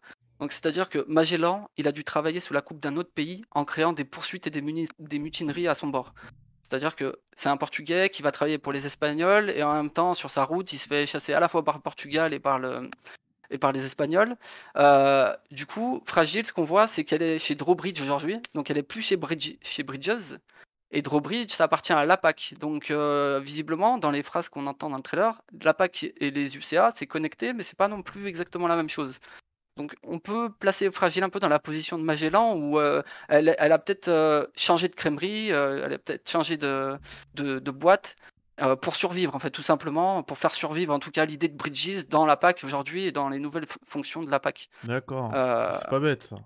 Ouais. Donc là moi je fais un parallèle à Magellan par là et euh, les autres euh, éléments desquels on peut faire euh, un, un parallèle c'est euh, du coup pour le coup c'est vraiment la traversée de Magellan euh, et son objectif. Donc euh, Magellan, comme je te disais, il cherche à, montrer que les îles Moluques appartiennent à l'Espagne, et il se trompe. Euh, mais, le but de toute cette mission, au-delà de, de Magellan qui fait sa découverte pour l'humanité, c'est vraiment l'exploitation des épices, qui est vraiment le commerce de fou à cette époque. Et euh, l'autre élément qui est très intéressant, c'est la découverte du, du détroit de Magellan, qui, bah, qui change toute la navigation euh, euh, à cette époque aussi. Ouais. Et donc, bah, ces deux points-là que j'ai cités bah, font écho à ce qu'on pourrait potentiellement faire dans Death Stranding, c'est-à-dire pas un voyage vers l'Atlantique, pas un voyage vers le Pacifique, mais peut-être carrément un voyage dans la dans l'au-delà, euh, au niveau de la poids, de la poids, parce qu'on voit que le vaisseau il émerge de la flaque noire là. Euh, donc potentiellement, le, ils ont trouvé un, un système de navigation, et je dis potentiellement, mais c'est confirmé à la fin du premier jeu. Euh, C'est-à-dire que pour aller chercher Sam sur sa grève, ils utilisent le kippo d'Amélie pour euh, créer une connexion avec le pistolet de, de Cliff et ils vont chercher Sam sur sa grève, je sais pas si vous vous souvenez. Ouais. Et à partir de là, on comprend qu'il peut voyager dans les grèves, d'accord? Pour, les locali- pour localiser Sam et compagnie. Et donc, peut-être qu'ils utilisent cette- ce moyen euh, de navigation à, maintenant pour euh, carrément explorer les grèves et compagnie. D'accord?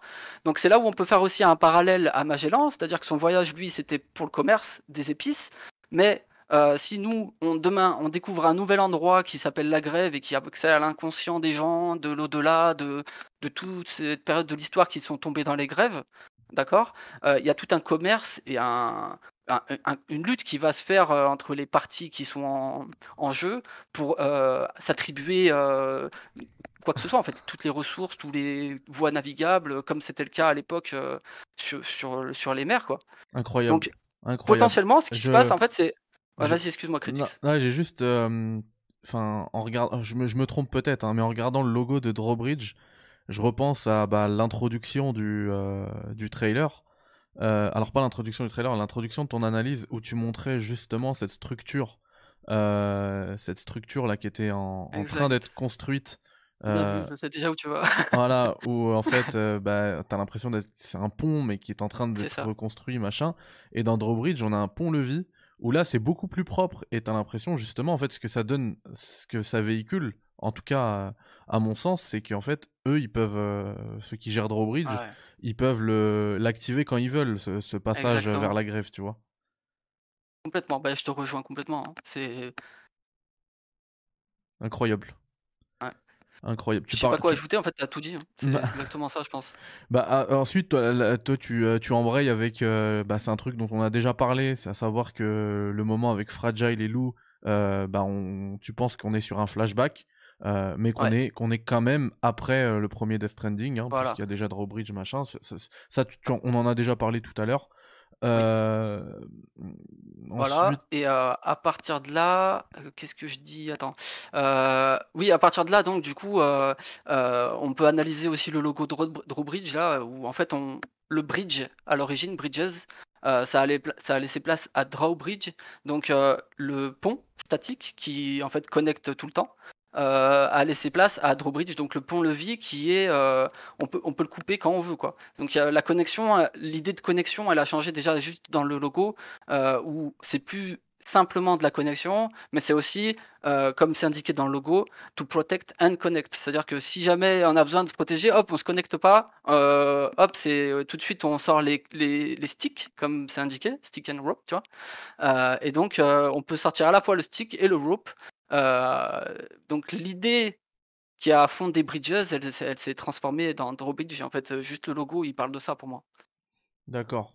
Euh, Nicolas Venturini qui nous dit dans le chat, euh, mais je croyais que chacun avait sa grève. Est-ce Ouais. que- et est-ce que justement avec, euh, je sais ça. pas, la technologie de Drawbridge, on peut ac- euh, accéder à Donc- n'importe laquelle? Bah, attention, parce que par exemple, quand des soldats meurent, ils, pe- ils peuvent partager la même euh, grève. Oui. Ouais, ouais, bah, c'est ce qu'on voit d'ailleurs euh, dans l'ATS en fait quand on va chercher X, c'est en fait c'est des grèves qui sont combinées, euh, qui ont formé une sorte de, de purgatoire. Et, euh, et- je crois que plus elles évoluent, plus elles peuvent se relier, d'après ce que. Parce qu'à la fin, c'est censé n'en créer qu'une. C'est ça, exactement. Donc tout Mhm. ça, c'est basé sur l'idée du chiral, euh, du chiral network, j'allais dire. Euh, C'est-à-dire que en gros, les grèves, quand plus on va créer une société, donc plus le réseau chiral va se connecter, plus les grèves vont s'entremêler. Et c'était le projet en fait d'Amélie justement, c'est que euh, le, le réseau chiral, il a deux fonctions. Soit il permet bah, d'aider les gens à se connecter, soit par contre, à l'opposé, il permet de détruire tout euh, de la civilisation en détruisant la grève primordiale qui fera péter les autres grèves, etc. D'accord? Donc c'est vraiment un projet qui a un double visage et c'est pour ça qu'elle porte un masque d'ailleurs. C'est parce qu'elle elle est- c'est un personnage qui a deux, deux visages en fait, tout simple. Euh, Et donc, ça expliquerait vraiment ce qu'on disait tout à l'heure, à savoir que le cercueil de départ, c'est un corps qu'on amènerait vers la grève, en fait. Ça, il- Ouais. il, parviendrait à faire le lien entre, justement, le, le corps et l'âme, en fait. Ils auraient trouvé un moyen de. Ouais, moi, moi je dirais qu'il y a même deux visions. Soit on l'amène à la grève, comme tu dis, effectivement, aller chercher euh, bah, son corps ou son âme, je sais pas. Soit on euh, le ramène de la grève, carrément plutôt. C'est-à-dire que X il est perdu dans la grève et on va le, on va le faire traverser la poix parce que en fait c'est un truc que j'explique en début d'article. Si tu regardes le cercueil, enfin le sarcophage, il y a de la poix dessus. Mais moi au début je pensais que c'était un truc Ouais, qui, ouais. qui euh, transpirait de l'intérieur, d'accord? Mais en fait, si tu regardes les personnages qui, le tiennent et euh, la procession qui le suit, en fait ils ont eux-mêmes des traces de poids dessus et, euh, leur jetpack à derrière et même le sarcophage, ils ont des sortes, des sortes de branchies et tout. Ça fait vachement marin et je me dis peut-être que eux ils ont une voie de, navigation à eux en fait. Et potentiellement ce seraient des personnages qui peuvent traverser la poix eux aussi. Voilà, donc euh, là, après c'est des théories, hein. là moi je pars vraiment dans tous les sens, ça se trouve ce sera pas du tout ça, mais en tout cas c'est ce que je remarque. Si on regarde leur jetpack, euh, ils ont de la poids dessus quoi. D'accord. Ça promet. Ah ouais, ça promet. ouais. c'est clair. Euh, On en était où déjà? Mais le concept de Alors- l'eau, du jeu dans l'eau, il est intéressant, euh, d'autant plus qu'il a clairement dit, je le répète, mais que, que le jeu serait totalement différent. Même dans son podcast, tu vois, j'ai retrouvé ces mots, il a dit, afin d'attirer les gens qui n'ont pas joué au premier, j'ai rendu le jeu nostalgique, mais aussi nouveau. Il y a même une interview plus vieille encore euh, où il parlait déjà de faire Death Stranding 2. C'était en sortie de Director's Cut, je crois. Et il disait que si jamais il devait faire Death Stranding 2, il repartirait complètement de zéro en fait. Donc, Ouais. euh, enfin, moi je suis d'accord, ça valide exactement ça, hein, clairement. Bon, pff, oh, je serais tenté de dire tant mieux, parce que Ouais. par exemple, moi qui ai adoré le jeu, j'ai pas envie de me faire 70 heures de livraison, quoi. Donc, c'est- Ouais, clair, je Tant pense que mieux ce redondant. redondant. c'est clair. Ouais, euh, alors du coup, tu demandais où on en était. En fait, là, tu Ouais. parles du, euh, bah, du, du bridge et de la, de la connexion. euh, mais ça, on en a parlé déjà. hein, Ouais, ouais, fait. carrément. Ouais, Donc Drawbridge, on l'a analysé. Euh, ouais, du coup, moi je disais que effectivement, euh, il y a un truc qui est intéressant dans l'APAC, c'est que ça, euh, l'APAC, ça veut dire Automated euh, Public Assistance Company. Donc c'est une, euh, une, une entreprise d'assistance publique automatisée, c'est très important, parce que quand on voit le, le- le DHV Magellan, il est complètement automatisé. Euh, si vous regardez bien sur les côtés, il y a des tourelles qui s'ouvrent toutes seules, euh, des, Enfin, il y a des mitraillettes, hein, d'ailleurs, même on voit déjà qu'il y a des, armes, donc pour euh, répondre à Pitivier tout à l'heure, euh, le, Magellan est équipé pour se battre. Euh, il a une grande grue, etc. Donc l'APAC, ça montre qu'il y a des systèmes automatisés et qu'on se repose sur la technologie. Et c'est là où c'est intéressant, parce que finalement, au début, quand je vous parlais d'Higgs, euh, on voyait que c'est un cyborg et qui cherche à se transcender par la machine, à survivre. Enfin, il y a tout ce discours sur le transhumanisme. Et donc, euh, d'un côté, on a des gens qui utilisent de la technologie par le DHV Magellan, et de l'autre, quelqu'un qui l'utilise carrément en se modifiant lui-même. Et donc, on aura une discussion sur la technologie aussi, sur notre rapport à la technologie. Et ça, ça fait écho pour moi à Kojima à nouveau, euh, dans le sens où lui, euh, depuis, la création de Death Stranding 2, enfin depuis le début du dev, il travaille en télétravail avec le système Mado de Sony. Et donc, euh, on connaît Kojima maintenant, enfin en tout cas, moi je l'analyse comme ça, mais dans ces jeux, il y a toujours une discussion sur son travail aussi. Et, euh, la et donc, il y aura toujours un rapport à la technologie que je pense que le système Mado et tout ce travail, euh, télétravail qu'il y a eu pendant la période Covid va, va complètement transpirer dans ce jeu. hein. Donc c'est pour ça que je pense que c'est important de noter aussi le fait que c'est automatisé et qu'il y a divers, syst- il y a divers visions de l'automatisation. de l'automatisation. Très bien. Euh, Ouais, Ouais, je, suis dans- je, suis- je, je remettais le trailer en même temps que. Ouais, moi aussi. C'est ouf. Euh, voilà, du coup, après, j'ai expliqué que effectivement, potentiellement, on sera dans des missions de, euh, de sauvetage, euh, On de, sera pas seul. de, de repousser les bords de la réalité, du coup, en fait, parce que quand c'est ce qui se passe en réalité quand on fait euh, un voyage de la sorte. C'est-à-dire quand Magellan il va traverser l'Atlantique pour aller au Pacifique, il repousse les cartes du monde et il repousse les bords de la réalité, tu vois. Et euh, nous, si dans Death Stranding on va plonger dans l'abysse et compagnie euh, pour aller visiter les grèves, euh, bah, c'est la même chose qu'on va faire. On va repousser nos bords de notre réalité. C'est parce qu'il y a aussi une notion de conscience dans Death Stranding, c'est-à-dire que plus l'homme, enfin plus la vie évolue, plus il y a des niveaux de conscience qui sont gagnés. Euh, si vous voulez, je vous explique, mais sinon on peut passer à la suite. et, euh, et donc vraiment, c'est l'idée. C'est, je pense que ce voyage, c'est repousser les bords de la réalité. Mais il y a la deuxième versant, et ça, on retombe du coup sur la métaphore d'Amélie, où il y a deux visages. C'est-à-dire que ah, certes, on va euh, bah, la conquête d'une terra incognita, mais de l'autre côté, il y a tout l'enjeu où euh, qui obtient les zones de chasse de BT, euh, qui obtient les ressources de Kyralium, euh, qui pourra exploiter les voies de, navi- de navigation, les installations, euh, qui surtout va obtenir le contrôle des grèves et de l'au-delà, l'inconscient des gens, et, donc de l'histoire qui, qui, qui peut se créer aussi dans ces grèves, qui peut être contenue dans ces grèves, comme on l'a vu dans les, dans les grèves de Higgs. Euh, euh, de X de Cliff dans le premier jeu.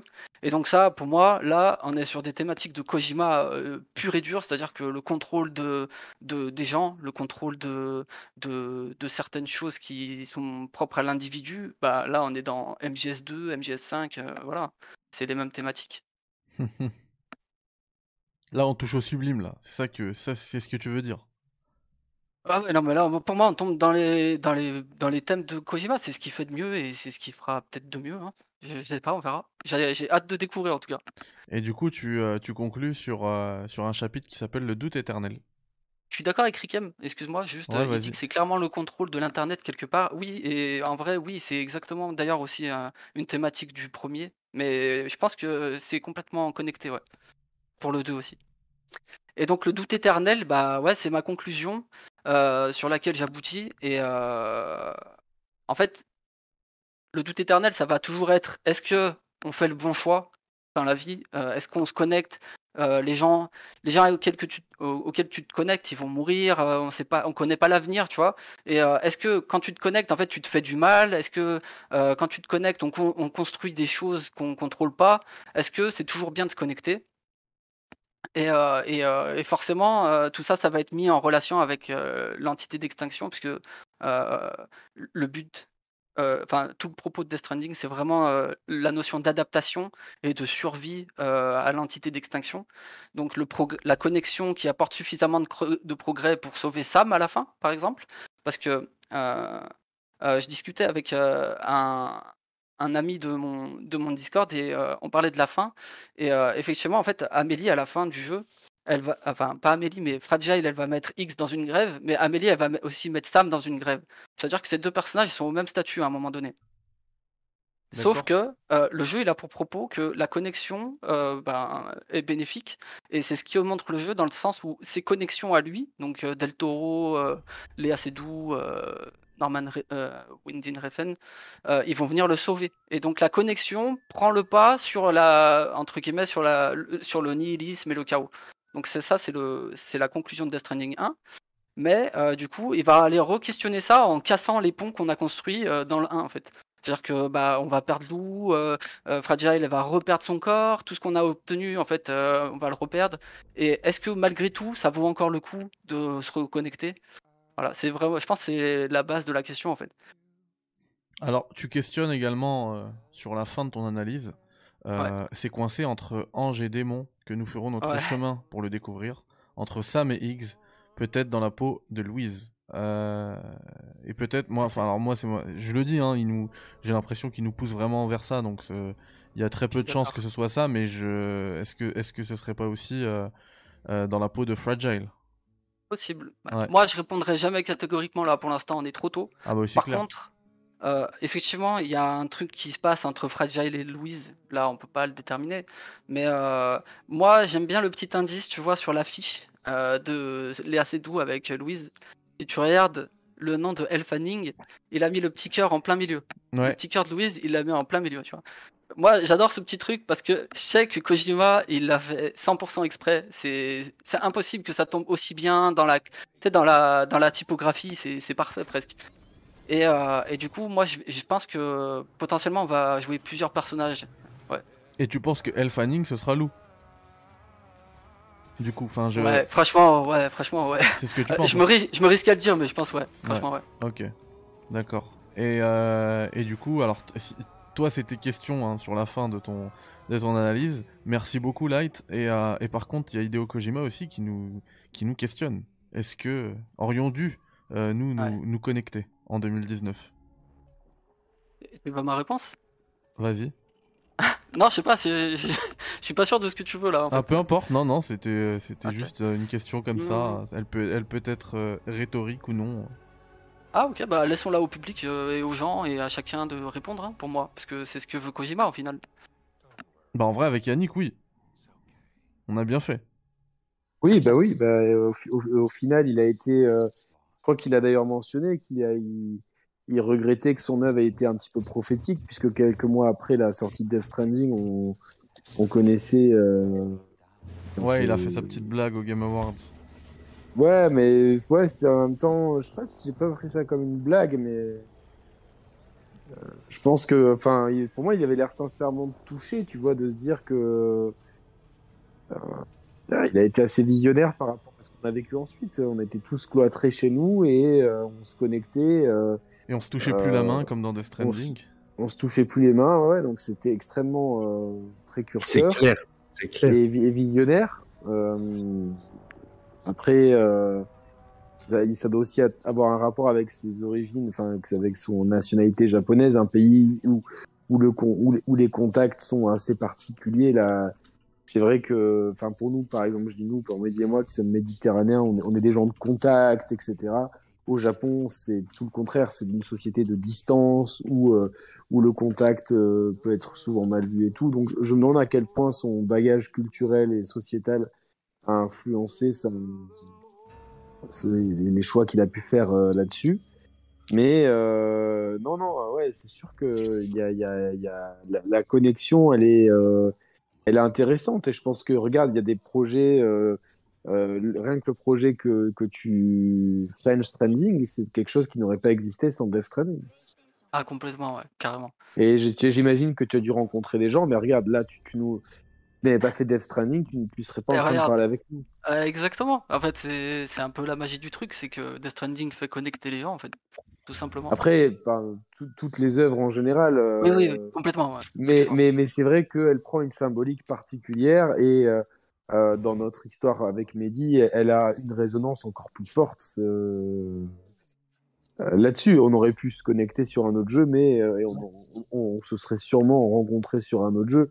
Mais euh, c'est avec ce jeu-là qu'on s'est rencontrés et l'histoire est d'autant plus euh, belle et symbolique. Et euh... Mehdi, moi j'ai une, une question pour, pour la suite, si, si je peux. C'est-à-dire que il dit que le titre est provisoire. Donc, c'est-à-dire que clairement le jeu ne pourrait ne pas s'appeler Death Stranding 2. Il y a même de... le Oui, fait oui. qu'ils mettent que le titre est provisoire. Je pense que c'est même, c'est- il l'appelle c'est pour attirer le DS2. chaland. DS2 actuellement, c'est pas Death Stranding 2, c'est DS2. Euh, et ça, ça, ça a toujours son importance. On rappelle aussi, par Oui, exemple, pour, ah euh, pour Metal Gear Solid 5, pour lui, ça a jamais été 5, c'est MGSV. Et derrière, il y a tout le symbole avec Venom, etc. Mhm. Bien sûr. Donc c'est jamais anodin. Le DS2, il est pas du tout an- anodin. Et puis tu l'as dit aussi, même, enfin, il le dit clairement, c'est un working title. Donc euh, il y a un titre qui va être Moi, euh, je me, dévoilé. demande, je, me demande si ce sera pas Life Stranding, tu vois. Moi, je pense que ce sera DS2 plus un sous-titre. Et on va l'appeler surtout par son sous-titre, genre. Moi, je pense que ce sera à la Zelda. DS2, mais que D et le S, ils voudront dire autre chose. Ah, Je suis d'accord aussi, je te rejoins. Genre, euh, je sais pas, euh, Dead, euh, je sais pas quoi, mais pas le Death Stranding, je pense. Parce que de toute façon, le Death Stranding, il est quelque part annulé à la fin. Il n'a plus lieu d'être dans cette suite. C'est Dark Souls 2. Dark Souls. A- c'est vrai que ça serait même bizarre qu'il s'appelle Death Stranding, vu qu'il n'y a plus de Death Stranding. Donc, Ah euh, si, si, le- il y est. C'est juste que il a été repoussé. Il a été repoussé. Non, l'événement, il a eu lieu avant. et ouais. C'est un événement qui a eu lieu, le Death Stranding. Le il Death commence- Stranding, C'est pas l'événement d'extinction, le Death Stranding. C'est.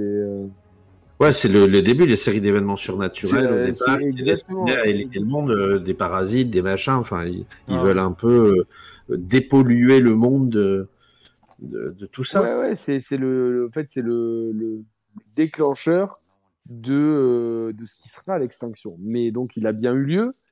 Euh, maintenant, euh, ouais, je pense qu'il s'appellera pas Death Stranding. ouais. C'est- possible. Je même, enfin, Je sais pas. s'appelle autre chose. euh, Et quand tu vois qu'il dit clairement euh, que, alors attends, j'essaye de retrouver les mots, mais quand tu vois qu'il dit clairement que euh, il veut que le 2, les gens qui n'ont pas fait le premier euh, puissent faire le 2, euh, c'est pareil. Si tu l'appelles Death Stranding, euh, Death Ouais, mais- Stranding 2, bah déjà Bah- les gens vont dire j'ai pas fait le 1, je vais pas le faire, tu vois. Mais pour moi, non, mais pour moi justement, ça, ça voudra dire Death Stranding 2, mais ce sera jamais dans le titre. Ce sera DS2 plus un sous-titre et tout le monde l'appellera pour euh, pour son sous-titre. C'est comme, euh, je sais pas moi, Zelda, euh, bah c'est Breath of the Wild. C'est pas Zelda. D'accord. Tu vois ce que Mhm. je veux dire? C'est- mon avis. hein. Mm. Mais je pense que pour, aussi, ouais. pour moi, c'est enfin, c'est tellement lié à Death Stranding que ça peut être que ça. Mais du coup, il va jamais appeler Death Stranding, tu vois, ils vont rester sur le DS2. DS2 Après- euh, plus un sous-titre. Peut-être que PlayStation, Nicolas. j'allais peut-être que PlayStation, ils vont lui demander de l'appeler Death Stranding Part 2, comme ça ils feront un remake dans un an. c'est pas mal. ouais. Et on a, euh, on a Soji qui nous dit Elle- Elle Fanning, euh, alors c'est une actrice qui fait ado, jeune adulte. Donc on serait, euh, on serait dans le futur. euh, Et ça va être Louise. Ça va être Louise. Ouais, franchement, la, Si- on à mon avis, la proba, elle est trop. Parce que si tu regardes le bébé, quand même, il ressemble beaucoup à Louise, hein. Euh, à Ellie Fanning. Ah, je sais pas, ressemble à quoi Ah, c'est une blonde aux yeux bleus, hein, donc. euh, Ça serait énorme. hein. C'est clair. Elle... Et clairement, il y a, il y a une entourloupe. Moi, moi, je pense que tu vois, dans le jeu, dans le trailer, il met en avant Sam comme quoi c'est reparti, il faut reprendre le, la route et tout. Ouais, c'est Louise, c'est bon. Potentiellement, c'est un, peut-être un passage qu'on aura où on jouera Sam et on fera deux trois livraisons comme ça. Et euh, en fait, d'un coup, il se passe un truc et bam. Ouais, euh, oui, Six bah, ans plus tard, tu vois. ça, ça sera un énorme clin d'œil à, à GS2 de toute façon. Exactement. Ah oui, ouais, Exactement. c'est clair. Qu'est-ce qui s'amuse avec nous hein Il n'y a que les grands jeux qui peuvent. Tout à l'heure, j'ai bien aimé quand Yannick a parlé un peu de la rencontre avec Mehdi sur ce jeu. Je trouve que c'est la force des grands jeux. Les grands jeux arrivent à créer un réseau social. Euh, il y a eu Red Dead à l'époque où je me rappelle, je sais pas pourquoi, ça m'a marqué Red Dead. C'est que c'était pas un jeu que tu faisais tout seul dans ton coin, t'en parlais euh, autour de toi. Tiens, t'as trouvé ci, t'as trouvé ça, t'es allé où? Elden Ring, c'est pareil. Elden Ring, le faire tout seul dans son coin, Ouais. tu peux pas. Euh, t'é- T'étais trop content de pouvoir en parler, de dire ah t'as trouvé ça, ah bon c'était où? Ah je suis arrivé là, tu devrais aller dans le sud, il y a ci, il y a ça. Je trouve que ça crée, les grands jeux arrivent à créer un, un réseau social et donc à nous connecter. Et, justement c'est ça qui est génial. Surtout, tu cites euh, Elden Ring, du coup, moi j'aurais cité même carrément tout From Software, c'est-à-dire que, en fait, si tu prends les systèmes de jeu de Death Stranding et de From Software, ils sont assez similaires dans l'esprit, euh, en tout Ah cas oui, la partie multijoueur. Il a copié, il a copié euh, Ideo. Et, Ouais, enfin, il a et copié même la quand il sort- structure, mais il a, re enfin, il a reconstruite, on va dire. Même lui, quand avant de sortir Death Stranding, quand il essayait de le vendre, puisque personne comprenait c'était quoi, il disait bah, moi mon jeu c'est un strand game, c'est un jeu qui va euh, qui va connecter les gens quoi. Avec son brevet. Ouais c'est ça. Mais, euh, mais, euh, du coup, ouais, carrément, en fait, tu- si tu prends les jeux From Software et du coup Death Stranding, euh, le Strand Game, c'est deux jeux qui ont des fonctions de réseau, sociaux, de réseau social déjà intégrées dans le jeu, en fait. Ouais c'est vrai. Donc c'est intéressant là-dessus aussi. Ouais, c'est intéressant. Clairement. Bon ben merci beaucoup les gars. J'espère que ça vous a fait plaisir euh, de passer la soirée sur euh, sur Death Stranding 2. Yannick c'était cool. Ouais, franchement, euh, ça, ça sera pas la, ça sera pas la, la seule. Ah bah c'est On clair. va- On, se, on se revoit au prochain trailer les gars. C'est ce que j'allais dire. On a hâte déjà, hein. On, on reviendra. et On puis, se euh, refait une mission de 4h30 sur le prochain trailer. Est-ce que vous pensez qu'on va le voir vite? Est-ce que vous pensez que c'est un, c'est un jeu qu'on va voir en 2023, fin 2023, ou qu'il y a vraiment du temps d'attente? Le jeu alors, non. Moi, je, je- Le tra- Euh, un trailer moi- ouais mais le jeu non. Moi, je pense qu'il n'arrivera pas. Si, en fait, il va arriver vite quand même parce que faut pas oublier qu'il n'y a eu que trois ans de développement Voilà, Euh, pour, Dev, pour Death Stranding, euh, d'ailleurs, au moment où ils font le premier trailer, le jeu euh, est écrit dans les grandes lignes. Euh, ils ont les acteurs, ils ont l'acteur principal, ils ont les idées, mais ils n'ont ni, ils ont pas le moteur, ni rien du tout, ni même apparemment à ce moment-là, le concept même du jeu est pas défini. Donc euh, là, euh, Death Stranding est sorti en 2019, donc il est sorti il y a trois ans déjà, plus de trois ans maintenant. Oui, il est sorti quand en 2019 Euh, Fin d'année, euh, octobre. novembre, je crois. Octobre. Novembre. Voilà, donc Octobre. il est- il- Octobre bon, 2019. bon, do- donc il est sorti il y a, il y a trois ans. Euh, donc s'il a fallu trois ans pour faire un jeu en partant de rien, en utilisant un moteur que tu ne connaissais pas, euh, avec euh, un gameplay innovant, etc. Je pense pas non plus que le gameplay, on va repartir de zéro. Je pense qu'il y a quand même des éléments qui seront repris. Enfin, ça serait extrêmement culotté et, intéressant que, Kojima vraiment nous propose quelque chose de radicalement différent, mais je pense quand même qu'il y aura des similitudes. En tout cas, l'univers, les personnages, les acteurs euh, et surtout la maîtrise du moteur, c'est de l'acquis en fait.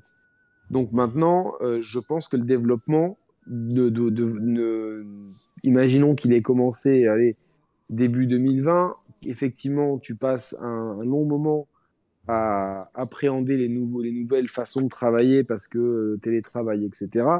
Donc, même si tu as perdu du temps, je pense que au plus tard, il arrivera début 2024. Je sais pas. Moi, pour moi, c'est 2024. Après, euh, pas au plus tard. C'est euh, minimum 2024. Si c'est le début, fin, je sais pas. Euh, faut pas oublier aussi que Kojima, alors euh, en plus du fait qu'ils disent euh, que ce sera un tout nouveau jeu, ceci, cela, euh, il est son, son studio est devenu multi-projet. Hein, donc c'est qu'il y a Overdose, il y a le machin avec Microsoft et tout, donc forcément il y a du. y a du Attends, partage. Overdose, c'est quoi déjà? On sait pas encore. En pas- fait, Overdose, c'est un jeu cloud qui, est, donc, qui est financé par euh, Microsoft. Ah, donc c'est le euh, même jeu. A priori, on se dirige sur un jeu d'horreur. Hmm. Euh, Alors après, moi, ça, c'est mes idées sur le jeu, mais euh, en gros, j'ai l'impression que ça va être un jeu et un film en même temps.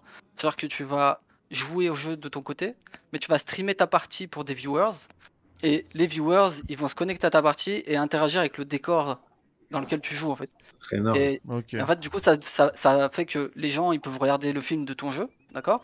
Mais en même temps, ils peuvent interagir et ça rend le film, le jeu, en fait, on perd la frontière entre les deux, tu vois. C'est un Ce peu ce serait qu'ils ont assez fait. euh, C'est un peu ce qu'ils ont fait avec euh, As Dusk Falls. Je sais pas si vous l'avez fait. Oui, oui. Non, pas encore. euh, oh, ça m'a impressionné de pouvoir jouer à un jeu avec tout un chat. Ça, c'est dingue en fait. J'ai adoré. Tu te mets sur Twitch et c'est le chat qui joue. Et ça, c'est Ouais. complètement fou. Et toi, tu vois les noms des gens ce qui votent et tout en direct dans ton jeu. Mhm. C'est fabuleux. Franchement, As Dusk Falls, faites-le. C'est très court. Mais il, faut l'expérience, le- il faut le streamer ou pas du coup? Il faut le streamer. C'est que Twitch. Ça- ça marche pas avec YouTube. Non, mais pour- C'est très facile à le connecter et en fait le chat vote les choix euh, dans la narration, donc c'est à chaque fois des choix 1, 2, 3, 4 et tu vois les gens qui votent en direct et la majorité l'emporte. Toi tu peux même carrément dire non je suis pas d'accord et tu vas carrément killer leur choix et prendre ta propre initiative mais c'est dingue, on a vraiment aimé, puis au moins le chat participe. Je trouve que l'expérience est folle et j'espère que ce studio fera d'autres jeux de- du genre parce que bravo, j'ai vraiment gros coup de cœur. Et il Le était nommé au Game Awards, il le mérite vraiment. Après, ce Ouais, le jeu dire, il est que- sympa. Ce que je voulais dire, ouais, c'est que c'est pas il faut parce qu'en fait tu peux aussi le faire euh, complètement tout seul. Hein. Ouais. C'est pas obligatoire de le faire avec le chat, mais ouais, c'est une. Non, mais c'est vrai qu'il y a pas mal intégration d'ex- qui est- il y a pas mal d'expériences comme ça qui, qui sont euh, Mais- qui sont nouvelles, même si même si c'était un hack, on se rappelle de Twitch Plays Pokémon par exemple. euh, Ah oui, il y a encore ça. euh, Ouais. Et voilà, il y a encore des expériences comme ça qui qui, qui sont euh, novatrices. Et je pense que les créateurs de jeux euh, sont attentifs à ce genre de choses pour essayer de voir un petit peu comment euh, comment les intégrer. Je pense que Kojima va essayer de nous surprendre. Euh, en tout cas, il nous a toujours surpris avec Metal Gear, peut-être moins avec le 4, mais et encore, le fait qu'il y ait plus de cinématiques que de jeux est une surprise en elle-même. Mais euh, on a eu énormément de surprises tout au long de sa carrière, et je pense pas, euh, même si ça, ça sent quand même un peu le jeu de commande, je pense que ça devait être, euh, devait- à, à moi, à mon interprétation et comment je connais le business, c'est on, on vous finance le premier jeu, par contre, si ça marche, on aimerait bien une suite. Bah moi je pense a- pas. a- Je pense pas justement que ce soit ce soit qu'un jeu de commande parce que euh, Kojima de commande, mais que ça Kojima, soit, que il ça a soit vraiment- contractuel. il avait vraiment envie de le faire ce jeu-là. D'ailleurs de base les les rumeurs disent qu'il est qu'il bossait avec Stadia avec Google pour faire ce, ce Oui. jeu-là. Puis comme Google euh, a complètement euh, chuté, enfin Stadia a complètement chuté, euh, ils se sont retournés avec Microsoft. Mais en fait euh, Kojima il l'a dans il l'a dans sa tête depuis longtemps ce jeu-là. Non, non, non, je parle de Death Stranding tête. 2, moi. Ah pardon, je croyais que 2. tu parlais d'Overdose, excuse-moi. Non, non, Overdose, Overdose, ouais, ça, ça, c'est- on sait que c'est un truc qui, qui mûrit depuis longtemps dans sa tête Voilà. et je pense que Et, on et- retrouvera beaucoup de ce qu'aurait été de, de Silent Hills, du coup. euh, Ouais, et pour revenir sur la temporalité, justement, euh, euh, là-dessus aussi, voilà, faut, faut prendre ça en compte. Le fait que Kojima Productions, bah, ils sont devenus multi-projets, donc forcément, tu, Ouais. tu fragmentes un peu les voilà, mais- ressources, mais- tu mais- partages. mais pour, euh, Ouais, ouais, je suis d'accord, mais pour Death Ils Stranding sont pas 2, full Death pour- Stranding 2, quoi. Non, bien sûr, mais sauf si. euh, Alors oui, alors sauf s'ils font Death Stranding 1 à 100 et que du coup maintenant ils sont 200, euh, tu vois, euh, ça veut pas dire qu'il y a moins de personnes qui travaillent dessus. Ouais, mais je suis pas sûr que Death Stranding Ouais. 2 il soit plus ambitieux à ce niveau-là que Death Stranding 1, tu vois. Non, sans À à la limite, moi, tu- je serais- je tu serais peux gar- plus- Tu peux, tu je- peux garder euh, 100 personnes qui travaillent dessus et t'en embauches 100 pour travailler sur euh, Overdose. Tu vois. euh, Ouais, mais moi, moi justement, à, la- à la limite, si je vois un petit peu le, le déroulé des deux projets, je pense que li- limite, il y aurait peut-être un peu moins de de- d'oseille euh, mis dans Death Stranding dans cette suite que dans le tout premier, quoi. Bah, euh, alors non, Il disait euh, qu'il en avait pas mis tant que ça, hein, justement. Il disait que ça, franchement, euh, ça a été. Bah, bah, déjà, quand t'as un moteur qui est pré-mâché, et puis, euh, enfin, quand- toutes ces questions d'oseille, on sait pas qui exactement finance quoi. C'est-à-dire que oui, il a sa structure, et après, c'est des putains de d'accords euh, d'a- de, de, de, de- des par avocats, etc., pour qui finance quoi, qui touche quoi. Et moi, mon idée, c'est que, euh, vu le scénario du premier, honnêtement, honnêtement, je pense que Kojima, il a raconté son histoire, mais qui s'est gardé une, une porte au cas où. Et je pense que Sony se sont dit, ok, si le jeu fonctionne à minima, on veut, on veut qu'il y ait une suite. Et je pense que contractuellement, ça a dû être, euh, ça a dû être signé à l'avance. Et c'est parce que c'est le genre de truc que Ouais, tu sécurises en fait. Ouais, c'est possible. C'est le genre de truc que tu sécurises pour être sûr, tu vois. euh, surtout que Sony, ils ont, on sait que c'est leur, leur nerf de la guerre, c'est leurs exclus et, et les jeux de ce type-là. Donc euh, tu laisses pas Kojima faire un 1 et te, te- que le 2 euh, il soit racheté par le par le par le par le multimilliardaire qui rachète tout à côté, tu vois. Donc euh, je pense que ça a été sécurisé. Encore une fois, ma crainte c'est euh, est-ce que l'histoire va être aussi originale et, que finalement Kojima, j'espère qu'il va parce qu'il il peut avoir tendance à s'égarer des fois et aller un peu trop loin. Déjà, c'est déjà le cas dans Death Stranding premier du nom. Moi, j'espère que pour le deuxième épisode, ça restera cohérent dans le lore et que on n'aura pas un truc où on se dira ah ouais, qu'il n'y aura pas des ficelles très grosses pour nous faire nous faire une suite au chausse-pied, tu vois. Genre, j'espère vraiment que ça sera cohérent et qu'à la fin, on se dira ok, euh, il avait tout prévu. C'est comme aujourd'hui, si tu fais la saga Metal Gear, globalement, euh, tout, tout est relié et tout est quasiment parfaitement cohérent. quoi. Ouais. J'ai la chance de découvrir Metal Gear euh, du haut de mes 40 ans, tu vois. Donc, euh, je suis en train de les faire. euh, on a commencé en juin, on a fini le 1, le 2, le 3, et là, on va débuter le, le 4 avec Nico Wan Kenobi, qui lui, il les connaît par cœur. Donc, en plus, je l'ai fait avec quelqu'un qui est expert et qui, qui me commente euh, au fur et à mesure. Franchement, c'est c'est dingue. Hein. euh, C'est dingue. Bah, c'est dingue. Le 1, je l'ai adoré. C'est, j'ai adoré. Je trouve ça fabuleux euh, ce qu'il a fait. Euh, le 2, je suis passé à côté du côté émotion. Euh, lui, il était hyper ému en plus, Nicole. Moi, je suis passé un petit peu au côté du. C'est un jeu, il faut le faire plusieurs fois, je pense, pour l'apprécier le 2. Par contre, le, les personnages, enfin le charisme des personnages, les messages qu'ils véhiculent, les liens entre les différents jeux. Je prends des notes de toute façon, sinon c'est tellement compliqué. Je prends des notes sur mon iPhone au fur et à mesure de, de nos streams, tu vois. Mais j'ai la chance de découvrir euh, tous les Et jeux Metal Gear aujourd'hui, c'est génial. Le 3, tu l'as fait ou pas? Ouais, on vient de le finir là. On vient de finir le 3. Euh, Qu'est-ce que t'en as pensé? Bah, c'est un hommage au cinéma d'action. C'est, tu vois, tu vois du Rambo, tu vois. T'as as beaucoup d'inspiration cinématographique dans le 3. Il est plus action. C'est un parti pris. Euh... Alors moi qui aime les jeux d'action, euh, je- J'ai j'ai trouvé moins action que les autres, tu vois. ah bon? Ah, Moi je trouvais Ouais, plus action. euh, avec le côté camouflage, le côté euh, survie. Ah bah il est sur le chat, Nico and Kenobi justement. Coucou Nico. Nico. Et, euh, et moi, j'ai trouvé que pour, pour moi, hein, c'est le meilleur. Parce qu'il y a une dose émotionnelle incroyable avec, euh, Ah ouais. avec le, enfin, le, le combat contre The Boss à la fin. Pour moi, Ah ouais, du jeu vidéo. D'ailleurs, je, je pense que si j'ai un regret éternel dans cette industrie, c'est que euh, dès que MGS3 et que je l'ai terminé, je me suis dit bon, ok, maintenant il nous faudra un jour un jeu sur The Boss. Et euh, on a appris assez récemment que effectivement, euh, bah, s'il y avait eu un autre Metal Gear spin-off ou en tout cas quelque chose dans l'univers de Metal Gear, ils étaient ils étaient partis en repérage à Omaha Beach faire des photos, etc. Donc il y avait ce projet que je pense que beaucoup de fans ont eu envie d'avoir tellement le personnage de The Boss est emblématique et charismatique, aimé des gens et est important dans le lore de Metal Gear parce que c'est finalement euh, sa philosophie qu'elle transmet qui va déterminer tous les éléments de, des, des Metal Gear solides et donc de savoir que il y a eu une, une pré-production de lancer là-dessus là-dessus et qu'au final on, on, on, enfin, on le verra pas. Je pensais jamais voir un Shenmue 3 un jour, donc euh, faut jamais dire jamais. Mais euh, enfin qu'a priori on ne le verra pas, c'est assez rageant parce que bon globalement l'histoire se suffit à elle-même, mais euh, au même titre que l'histoire de Breaking Bad se suffisait à elle-même. euh, si tu rajoutes le Better Call Saul, c'est encore mieux. Ben, ça aurait été, euh, je pense, euh, C'est clair. je pense, ça aurait été le Better Call Saul de MGS. Par Mais en tout cas, pour euh, faire le lien avec moi- Death Stranding, c'est vrai que euh, Kojima, il a toujours été. Enfin, euh, je vois ça aujourd'hui. Hein, moi, je, je- je les découvre aujourd'hui. Mais technologiquement parlant, c'est complètement dingue ce qu'il a fait dans ces jeux. Tu vois des scènes, bah, la scène, le combat avec The Boss dans MGS3. euh, les fleurs et tout, c'est complètement dingue. Comment il a fait pour faire tourner ces jeux-là? À l'époque où Death Stranding est sorti, moi je l'ai fait sur PC. J'avoue que j'ai une belle carte graphique. Je n'arrêtais pas de faire des captures d'écran et de dire mais c'est le plus beau jeu que j'ai vu. Tu regardais le sol, les détails des cailloux et tout, c'était une tuerie. Et c'est vrai qu'aujourd'hui, je me dis, avec la PS5, full PS5, son moteur qui maîtrise bien, il va nous faire, et en plus avec du- euh, en collaboration avec MetaHuman en plus, il va nous faire un Death Stranding 2 qui va nous déchiqueter la tronche technologiquement parlant. Ouais, J'en je suis persuadé. euh, C'est moi, c'est- je pense c'est que le jeu est magnifique. tellement propre, euh, est tellement propre déjà que je pense pas qu'on aura un gap énorme, mais je pense qu'on va s'en prendre plein les yeux. Mais, euh, C'est clair.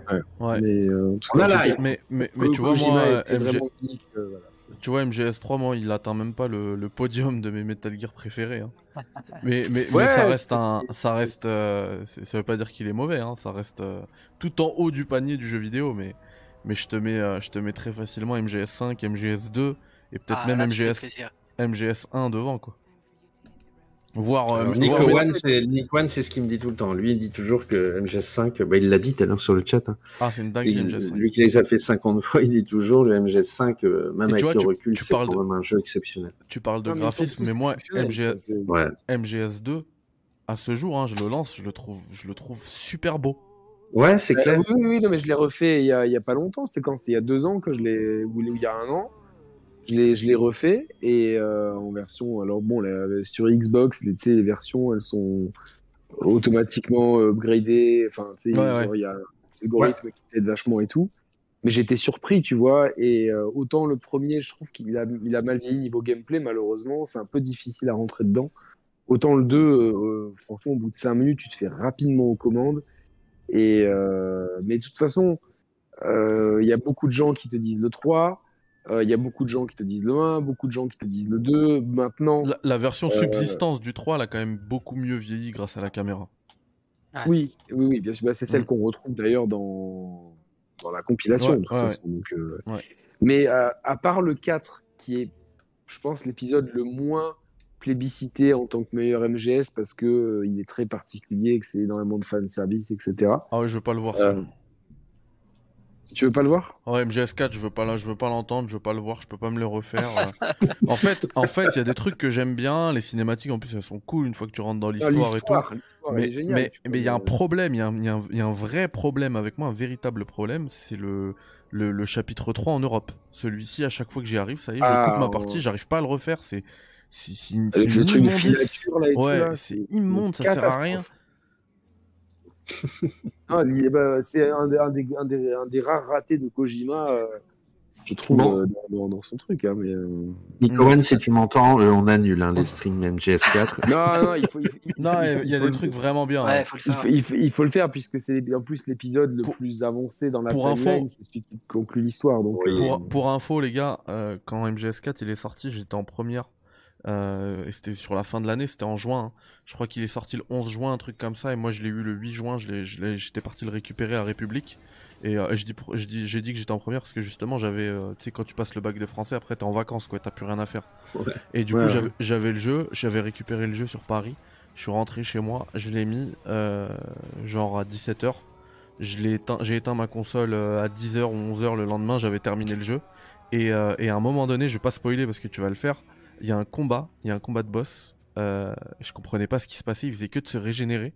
Et en fait, tu pouvais pas aller sur Google, tu pouvais pas demander à tes potes parce que le jeu il était pas encore sorti. Je me disais, mais qu'est-ce qu'il faut faire? Le mec, je le tue, il revient à chaque fois, il revient à chaque fois. Ouais. Et, euh, et c'était ouf. Bref, ça m'a marqué. C'est le seul truc, c'est pour ça que je te dis que t'as des trucs dans MGS4, franchement, t'es obligé de les faire quoi. Et ne serait-ce que pour l'histoire vais- quoi. Et tu, et tu verras aussi un, un combat euh, en particulier euh, qui, a, qui a influencé euh, d'autres combats, notamment un- le combat final de, de The Last of Us partout. Tu vas, tu, ça va te sauter aux yeux. Ah Et, bah, euh, ah bah moi c'est j'ai hâte de voir ça, là-dessus- là. Là-dessus dans MGS3, euh, MGS3 pour moi il a influencé, c'est- limite clair, un jeu qui est sorti cette année, euh, A Plague Tale Requiem. euh, sur, sur la fin, moi j'ai j'ai cru, j'ai cru j'ai cru que je jouais à MGS3 quoi. Je vais pas le dire parce que j'ai pas envie de spoiler, mais ni Non, non, mais oui, ni un oui, jeu ni l'autre, mais très bien. euh, ouais. On voit très bien, mais euh, en tout cas, euh, oui, c'est une saga. euh, que, ça montre vraiment que. Et puis les crédits aussi, est- les crédits Yannick dans MGS4, ils sont incroyables. Attends, attends, parce que moi je l'ai fait qu'une fois aussi, tu vois. je, donc, je vais pas spoiler pour, pour Pity, mais vraiment, c'est les c'est mieux que Marvel, hein, la- les crédits, hein, dans MGS. Ouais, Ah. ouais, ouais, oui, oui, oui. Ok. Il y a Rodolphe qui dit comment vous faites pour y jouer. En fait, euh, tu peux te Alors. connecter. Tu joues. Alors nous, on joue avec la, la PlayStation 3 euh, ou la Xbox. euh, L'Xbox, il y a une version aussi, la trilogie remaster du 1, 2, 3. Non, non, non. Sur, alors, sur Xbox, alors, je, je t'explique. Sur Xbox 360, je l'avais- sur- en fait, sur euh, PS3 et 360, il, il est sorti euh, des, des compilations. Ouais. La compilation sur PS3, inclut, euh, elle incluait Metal Gear Solid, mais en version téléchargeable PS1. Euh, Metal Gear Solid 2, Metal Gear Solid 3 Subsistance et Metal Gear Peace Walker. Ouais. Euh, sur la version Xbox, par contre, tu n'as pas MGS1. Mais il y avait pas Et, MGS1 euh, non plus. Hein. Il n'y avait pas sur la, la Alors, compilation Euh, si, il y, a- y un autre. co- Ah, Il y a un autre truc, c'est Legacy. T'avais même MGS4 dedans. hein. Le truc Legacy là. Legacy Ah, Collection, peut-être. t'as MGS1 en code téléchargeable, MGS2, MGS3 et même MGS4. Et sinon, Ouais, dans, voilà, le, mais- dans, le- dans le remaster, là, la version remaster, t'avais MGS2, MGS3 et Peace Walker. Voilà, mais, euh, mais en tout cas, pour jouer à, pour jouer à Metal Gear Solid 1, bah, une, peut-être une PlayStation Mini, euh, si jamais tu trouves ça.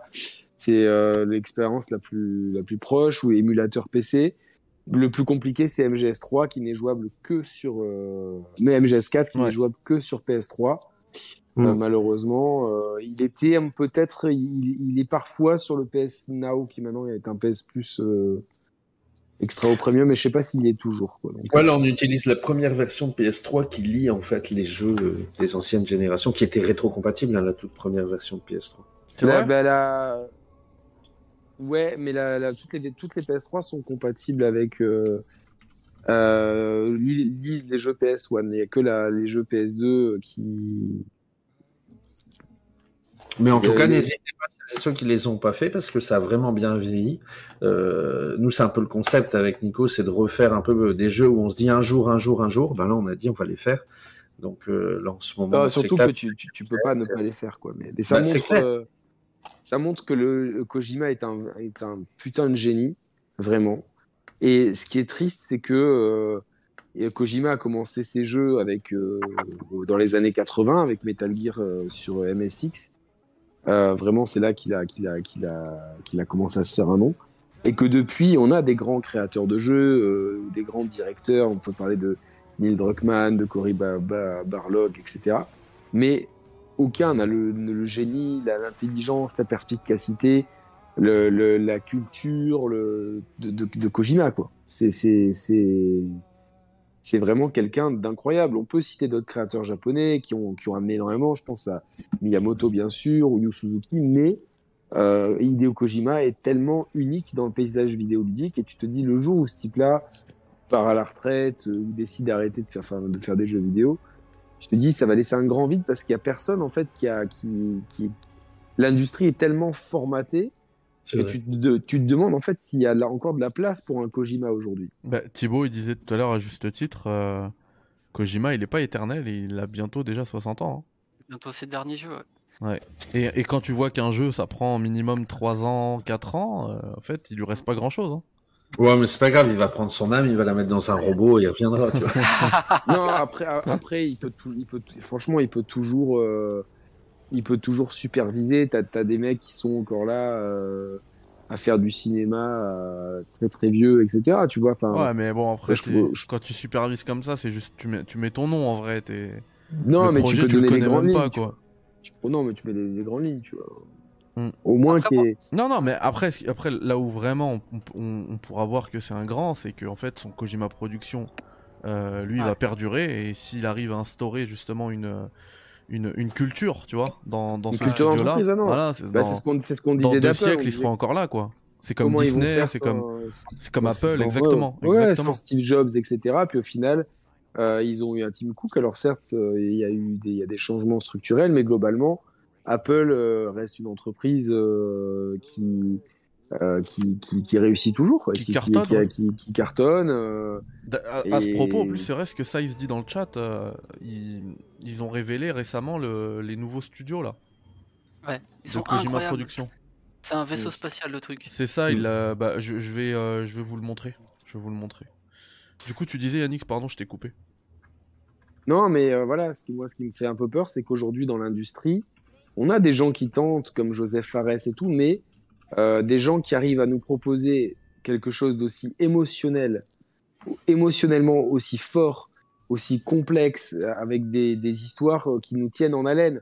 On le voit bah, sur, sur, Metal Gear Solid, ça nous a tenu en haleine pendant quasiment plus, plus de 20 ans, quoi. Donc c'est ouais, dingue.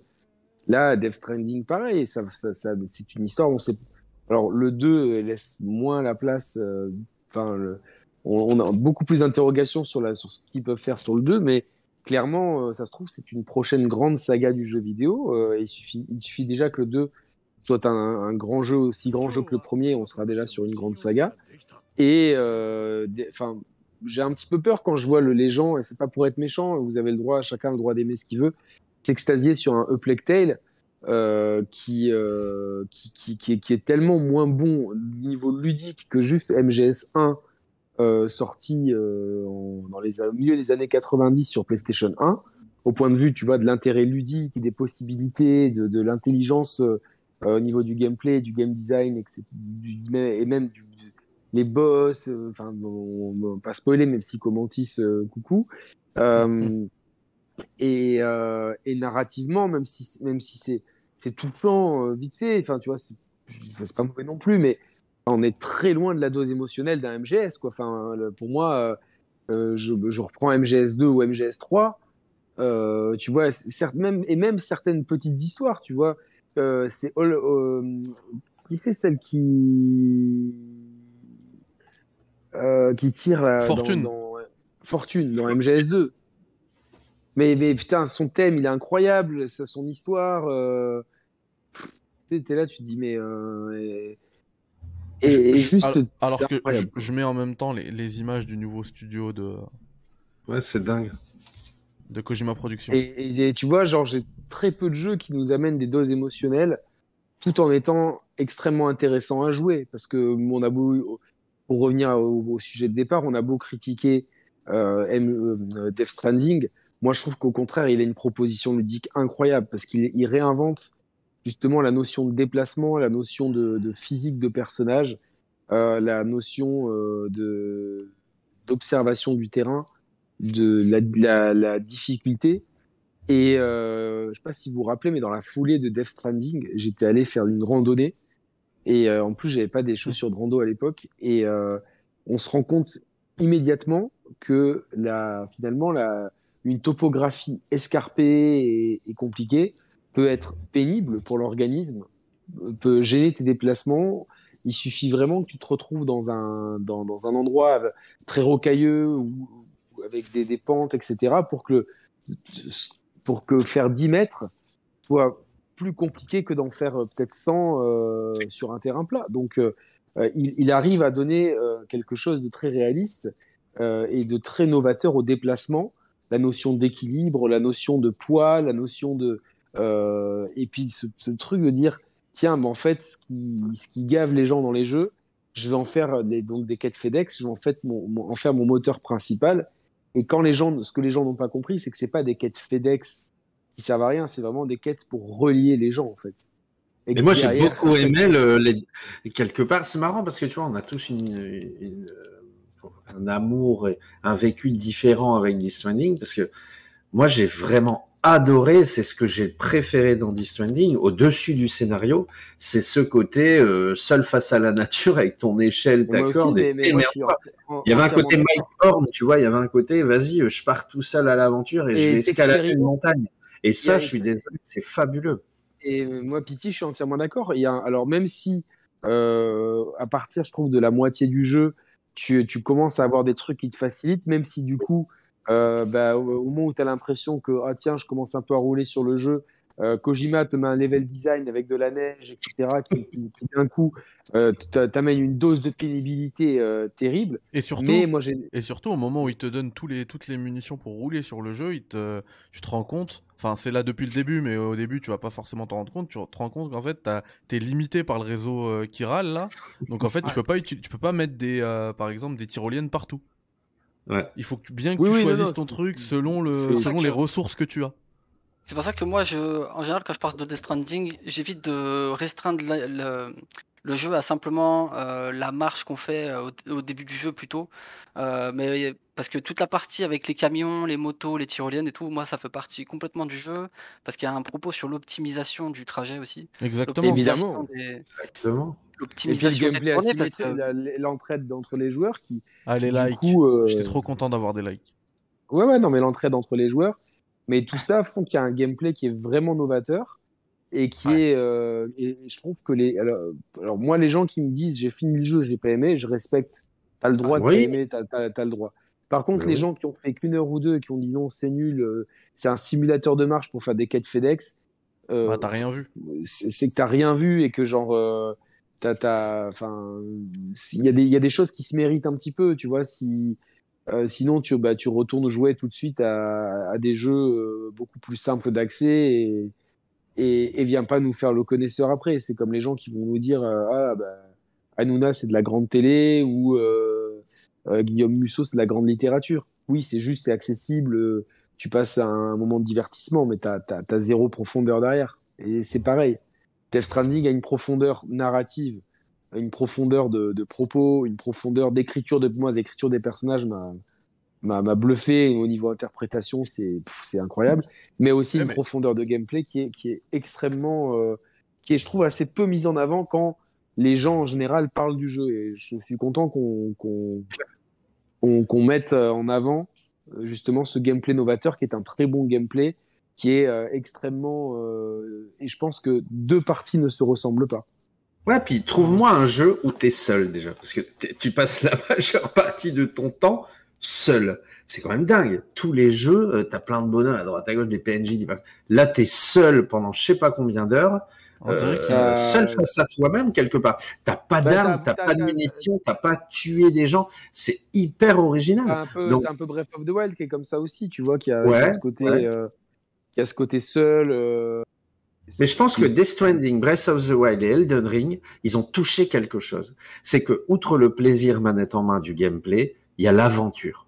Il y a ce côté, je pars à l'aventure. on des- on, fait- on Ça, retourne juste à, on retourne juste à ce qu'on avait au début du jeu vidéo, en fait, où tu avais finalement le premier Zelda euh, avait cette, exactement cette même promesse. Tu débutes sur un écran, tu peux aller à droite, à gauche, en haut, en bas, c'est des- tu peux quasiment aller dans 80% de la map. J'ai- Euh, j'ai- j'ai mis- dans plein de jeux comme ça. Excusez-moi hors sujet, après je vous laisse euh, continuer votre discussion, mais j'ai mis pause là sur le... cette salle. Euh, c'est pas la partie construction de la statuette euh, Ah. Light? Ah, ça ressemble, ouais, c'est vrai. Ouais. Ouais, Et- J'y ai pensé aussi quand j'avais vu le truc, c'est vrai que Et même il y a un Yoji, parallèle. Yoji, euh, Shinkawa là, il- quand il bossait sur une statuette, j'ai l'impression que c'était euh, c'était la statuette Oui, du trailer. il l'a- et bah, d'ailleurs, il l'a montré plein de fois à Kojima sur internet là. Ah ok, donc c'était bien ça. En fait, ils l'ont remodélisé, ouais. ouais, Ok. Mais, mais ça, on, on est d'accord que cette vidéo, en plus, elle est, euh, elle est, euh, comment dire, elle est publiée sur le, la chaîne YouTube d'IGN, hein, donc Média Jeux Vidéo Number One. C'est un, c'est un gros flex euh, pour Konami, non? Euh, Peut-être. En tout cas, moi, je trouve que ça parle vachement. Ah ouais, bah forcément, hein, il y a toujours un peu d'ego dans les dans les Ah oui, parce que là, il est sait très bien- incroyable le truc. On sait très bien, mais de toute façon, le truc, c'est que Kojima a une énorme, évidemment, je, je pense que a une énorme rancœur envers Konami et est très content euh, de, tu vois, de sa réussite actuelle qui contraste avec euh, la, dislocation euh, de, Konami en tant qu'éditeur de jeux vidéo. Mais Konami en tant que tel est une entreprise qui marche, qui marche bien et qui, en fait, c'est une entreprise, c'est c'est tiens euh, demain c'est pas les ordinateurs qui font vivre Apple c'est les téléphones ils sont diversifiés c'est plus c'est pas le jeu vidéo qui fait vivre Konami c'est autre chose. Ouais. et ils s'en foutent un peu. Donc en fait si tu veux euh, euh, c'est euh, c'est c'est c'est ton ton ex qui essaie de flex devant toi mais toi t'es déjà t'es passé à autre chose. Donc en fait tu t'en bats les couilles de ton que mais mais je comprends aussi euh, il veut dire mais je pense que Konami s'en fout. Parce que Konami c'est des des des vieux japonais à moitié yakuza qui sont contents parce que leur pachinko leur rapporte un max et leur salle de sport leur rapporte un max et et euh, Ah oui. tiens s'il y, y a un billet à faire sur Yu-Gi-Oh euh, on le fait allez on fait quand même PES jusqu'au moment où ils vont le débrancher parce que parce qu'ils ils ont ils ont fait n'importe quoi et qui un jour savent très bien que tiens si on veut faire rentrer de l'oseille on fait un, un- on, on sous-traite à Bluepoint un remake de Metal Gear Solid 1, puis 2, puis 3, et puis ça va être de l'o- ça va être de l'oseille qui va rentrer euh, par millions dans les caisses euh, Ah, a- sans, sans qu'on ait rien à faire. Il a ma casquette Bridges. En fait, surtout que, en fait, si tu prends Konami, Je les gens mis qui ont, Ah, mais les fallait mettre la qui ont, cam. euh, qui ont viré euh, Kojima entre guillemets, bah, elles sont toutes parties aujourd'hui, c'est plus les mêmes. Donc euh, le pied de nez qu'il y avait entre Kojima et Konami, il est terminé aujourd'hui. Ouais, Et, ouais, euh, mais non, après, ça serait, ça serait trop bien que, que, que les gens chez Konami soient disent bon, euh, euh, allez, on, on, te, on, on, te- on, on te, on te loue la licence, euh, on veut un Metal Gear que ce soit toi Ah. qui le développe. Je pense que Kojima, il a plus envie. À mon avis, il est passé à autre chose. Je ne sais pas s'il est passé à autre chose parce qu'il tweet pas mal de trucs sur MGS quand même. Ah bah il y aura toujours la nostalgie. Mais comme, euh, comme il tweet, tu vois, il fait un truc nostalgique mais nouveau. Tu vois, c'est toujours cette philosophie de préserver le passé en construisant le futur. Comme il dit Voilà, dans MGS on- 2, etc. Ou alors PlayStation rachète Konami et donne, à... Ouais, mais et donne la licence euh, à, à Kojima. Moi, je Ouais, pense aussi euh, qu'il espère la récupérer un jour. hein. Je sais pas par Je- quel je- moyen. moi, je, moi, je pense, oui, qu'il aimerait. Enfin, tu sais quoi, ça me fait vraiment penser. Bah, on, on reparle d'Apple. Ça me fait penser à Steve Jobs qui est viré par John Scully de- euh, d'a- d'Apple et puis qui, euh, qui, arrive à, à, à redevenir CEO et à racheter sa propre boîte duquel il s'était fait virer. Tu vois, qui arrive à récupérer son bébé. Et quelque part, je pense que si un jour il, il a l'opportunité de le faire, il le fera. Voilà. Et je, même si c'est pour pas faire forcément d'épisodes ou euh, tu vois, genre, mais juste que ça soit dans son sillage et que même si c'est dans 10 ans et qu'il est trop vieux pour le faire, qu'il nomme quelqu'un à la tête d'un projet en lui disant voilà, mon synopsis c'est ça, euh, je t'ai formé, fais- fais-le, mais au moins que ça reste, euh, ça serait triomphal pour lui. Ça serait, ça serait Steve Jobesque en fait. Quoi. Bon, ça. Donc, les gars, on a réussi à. Et d'ailleurs, je tiens à remercier tout le monde. hein. Déjà, vous, vous trois, bien évidemment, euh, tous ceux qui sont dans le chat, tous ceux qui sont là, puisqu'il est euh, presque minuit, on est encore euh, près de 80.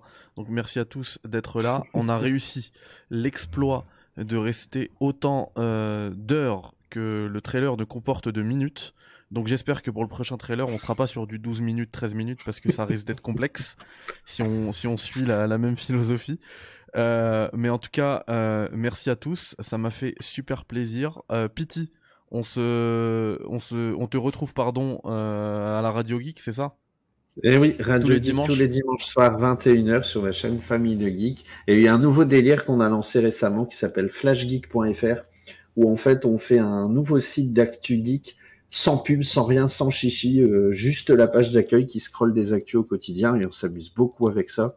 C'est pas du tout sponsorisé, c'est pas du tout, euh, y a pas de pub, y a rien, c'est juste pour le kiff. Et donc c'est notre nouveau petit délire. Euh, tu sais que quand j'ai une idée, euh, je suis à 300%, bah voilà, c'était ma nouvelle idée. Et bah il y a, y a. Samagaga qui a, qui a rejoint l'aventure. Il y a. Samagaga qui a rejoint euh, donc la Radio Geek officiellement, qui devient co-animateur. C'est Ah. un peu notre encyclopédie du jeu vidéo. Donc tu l'as signé là- au mercato. J'ai signé au mercato. Euh, bah, tu sais que je supporte Bonne le Racing. Club de Lens, donc euh, j'essaye de faire un beau mercato. Ah, Et c'est vrai recrue. que le Samagaga, c'est une belle recrue. Je pense qu'on va faire une deuxième partie de saison plutôt pas mal avec lui. Donc là, on est en pause. C'est Noël, c'est les fêtes de fin d'année. On revient euh, fin janvier. Mais ouais, tous les dimanches, Radio Fin janvier ou fin s'amuse, C'est le décembre principal. Fin janvier. On revient fin janvier. Ah, donc c'est une bonne Et- pause. Ah ouais, ouais, on prend une pause, là, j'ai dit, euh, on fait toujours ça, le mois de janvier, on saute un peu. Je sors toutes les vidéos que j'ai tournées, que j'avais de côté, tu vois, donc j'ai de quoi en faire au moins deux par semaine. Et bah, et bah Et bonnes on se vacances, à, fait vacances à la famille de Geek. Et puis, euh, Ouais. on vous retrouve fin janvier. Euh, moi, pour 2023, les gars, j'ai un, bah pareil, un nouveau concept que je vais vous dévoiler. Alors ça va être cool, ça va, ça va, ça va durer sur toute, quasiment toute l'année 2023. Est-ce que tu le dévoiles maintenant ou tu le dévoiles peut-être tout. Non, non, justement, c'était ma transition pour toi, Yannick. T'inquiète pas. Ah, parfait. Euh, je vais pas vous le dévoiler maintenant.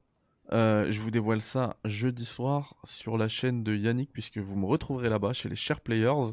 Yannick, est-ce que Oh. tu peux nous dire un petit peu l'actualité des Share Players? Bah, l'actualité des Share Players, on a, on a fait euh, un très beau guide de- d'achat de Noël avec euh, Mathieu et, et Landroche. Donc, c'était très très cool. Il y avait euh, vraiment euh, une émission qui a beaucoup plu. J'ai fait un tutoriel euh, sur Street Fighter 6 qui là aussi euh, marche bien. Et alors là, je sais qu'il faut que je fasse le test. Des, je- deux tests vont arriver c'est Midnight Suns et le très addictif Vampire Survivors. Et jeudi soir, alors moi, moi, à titre mercredi soir, je serai sur la chaîne de Carole Quinten pour parler de l'année 2022 et euh, ben, on fait un petit peu euh, le pendant sur ma chaîne jeudi soir avec donc Mehdi, euh, Mathieu, Thibaut et Emar. Donc on sera cinq. euh, donc euh, les émissions à plusieurs, euh, ça va être la fin d'année et euh, je- j'espère la semaine d'après.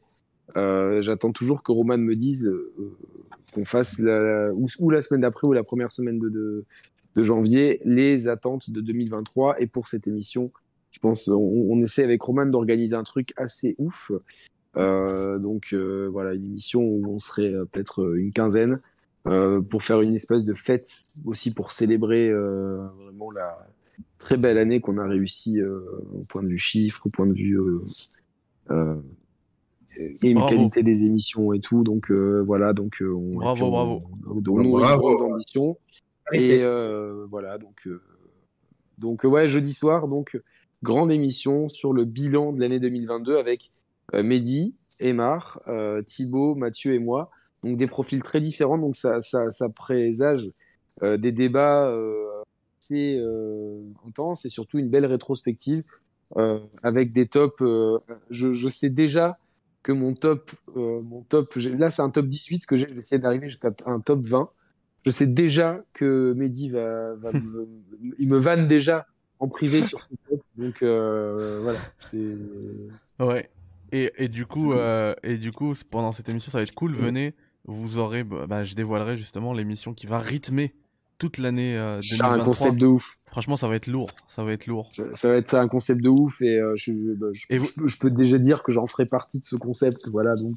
Et ce sera pas le seul, et vous pourrez même en faire partie et participer. ouais, voilà, franchement, Le ça, teasing. ça va être cool. Ça être Voilà, cool. on, essa- on essaye de d'inventer, enfin de de, de, de, de- d'amener pas mal de frais sur sur les chaînes, ça. etc. Surtout Mais- et en fait, la- moi, moi, ce que je me. Vraiment, le, le point de. J'en perds mon.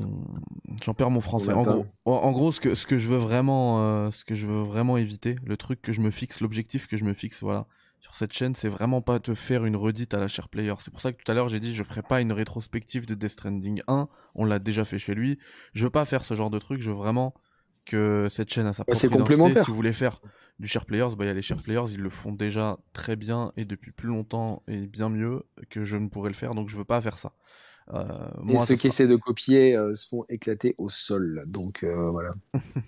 Exactement. Euh, Alors ah oui, bah, j'en profite aussi, allez, Euh, puisque Nico le dit, j'avais oublié, soutenez Barbelé. Effectivement, il reste pas beaucoup. Ah, de... J'allais le dire, j'allais le dire, j'allais le dire. Les. Ah Allez. c'est cool. Il reste, il reste pas beaucoup de, pas beaucoup de temps en C'est fait. fait, hein. c'est fait. C'est dans, dans 10 jours, euh, la campagne se termine. Donc vous avez le lien euh, pour la campagne Indiegogo dans, le, dans la description si vous souhaitez participer. Et Soutenez euh, à fond euh, Barbelé. Moi j'ai euh, Ya- Yannick, euh, euh, ouais. J'ai préco l'édition avec le comics, etc. Donc, euh, en plus, c'est un projet qui me tient à cœur puisque j'ai euh, une petite participation de ci, de là. Et, et pitié aussi. et je- Et Pity aussi. Ah ah Ah, Ouais. Non, il y a, il y y a euh, plein de trucs qui se font en coulisses. Vous imaginez bien qu'on bosse dur et que pour l'instant, bah, je peux pas te montrer grand chose encore, mais ça, ça va venir. Vous inquiétez pas. ouais, ouais. Et puis, donc, euh, faut pas oublier que c'est un jeu fait par une seule personne. Donc, Tout évidemment, ça aura peut-être pas tout de suite le rendu de, de Death Stranding, mais euh, Ah, Vampire on, on utilise tous les deux les MetaHumans, donc c'est bien. Ouais, c'est c'est c'est pas ça, c'est pas mal. Euh, c'est un bon début, mais euh, voilà, pour euh, on n'a pas des, on est des fois un concept tout simple comme Vampire Survivors, Ah, y un il y a- concept simple et, et ultra addictif est un jeu génial. Donc, euh, C'est clair. Et il y a- Mais, y a- compte sur nous pour regarder ton trailer Mehdi et le décortiquer, donc fais attention. Ouais, et, et ça aussi. Et il y a Romain dans le chat qui me rappelle un truc. Merci à toi, Romain. Merci encore infiniment et merci de me le rappeler. En fait, il m'a, il m'a, il a pris un, un jeu en plus euh, pour Barbelé et il souhaiterait l'offrir euh, du coup à, bah, à la communauté. Donc, ce que je vous, euh, histoire de man- gentil. histoire, ouais, c'est super gentil de sa part. Histoire Ouais, de grave, manipuler un petit peu, Un euh, ouais, de ouf. Histoire de manipuler un petit peu la, la, l'algorithme YouTube. Ce que je vous propose, c'est que bah, ceux qui veulent, euh, qui veulent le jeu, ils mettent un, un petit commentaire. Ils écrivent juste barbelé, peu importe. Petit mais commentaire. attends, fais, fais ça, non, fais ça plutôt dans, fais ça plutôt au début d'une prochaine émission parce que les gens souvent ils n'y arrivent pas jusqu'à la fin. en fait. Ouais, bah ouais, c'est pas grave. au À moins moins- que tu veuilles garder ça pour les vrais. C'est ce que j'allais dire. Au moins, ça. ça Au moins, c'est les vrais. Ceux qui ont vu toute l'émission ou bien ceux qui sont là en live. qui qui. Donc vous mettez un petit commentaire. Pas, pas un message en live, hein, un commentaire, comme ça on manipule Le bien le- commentaire, ouais. bien l'algo- L'algorithme. l'algorithme. En parlant de, de manipulage, euh, manipulation d'algorithme, euh, vous pouvez euh, mettre le pouce dans le sens que vous voulez, selon si vous avez apprécié ou non l'émission. En parlant d'apprécier l'émission, moi je te remercie infiniment, Light. Merci d'avoir été là. Je t'ai pas oublié, t'inquiète, dans le tour. Non, le plaisir, il est pour moi. Je suis pas invité beaucoup dans ce genre d'émission, mais j'ai vraiment pris plaisir à exposer un peu tout ça et franchement, c'était cool. bah, Et je vous remercie tous. Et bah franchement c'est euh, c'est réciproque. Je pense que le chat depuis tout à l'heure je vois des euh, je vois des super des super messages aussi. Ils ont kiffé la, la soirée.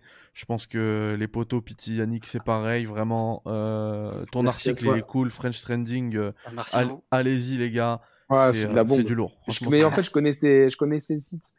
Euh, j'avais, j'étais déjà Bah. tombé sur deux trois articles et euh, donc. euh, Mais moi je les ai connus avec euh, bah, l'analyse de.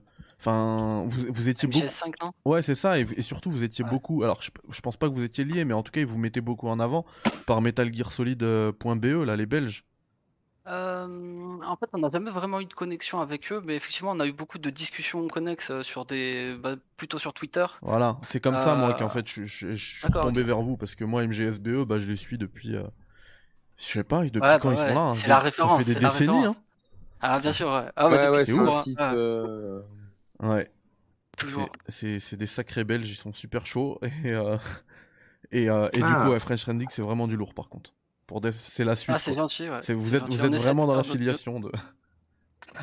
Ah, on essaye, en tout cas, ça fait plaisir comme comparaison, comme comparaison, excuse-moi.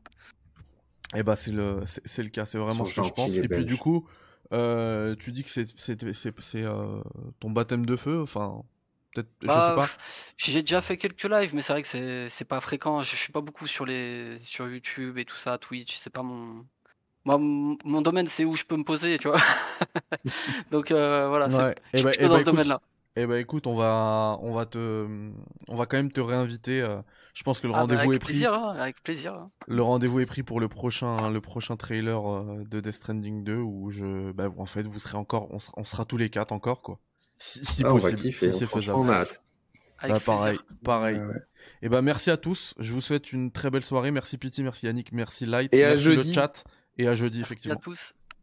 Merci à toi. Bonne soirée à Ciao, tous. ciao. Bye bye. Soirée. Ciao. Salam alaikum.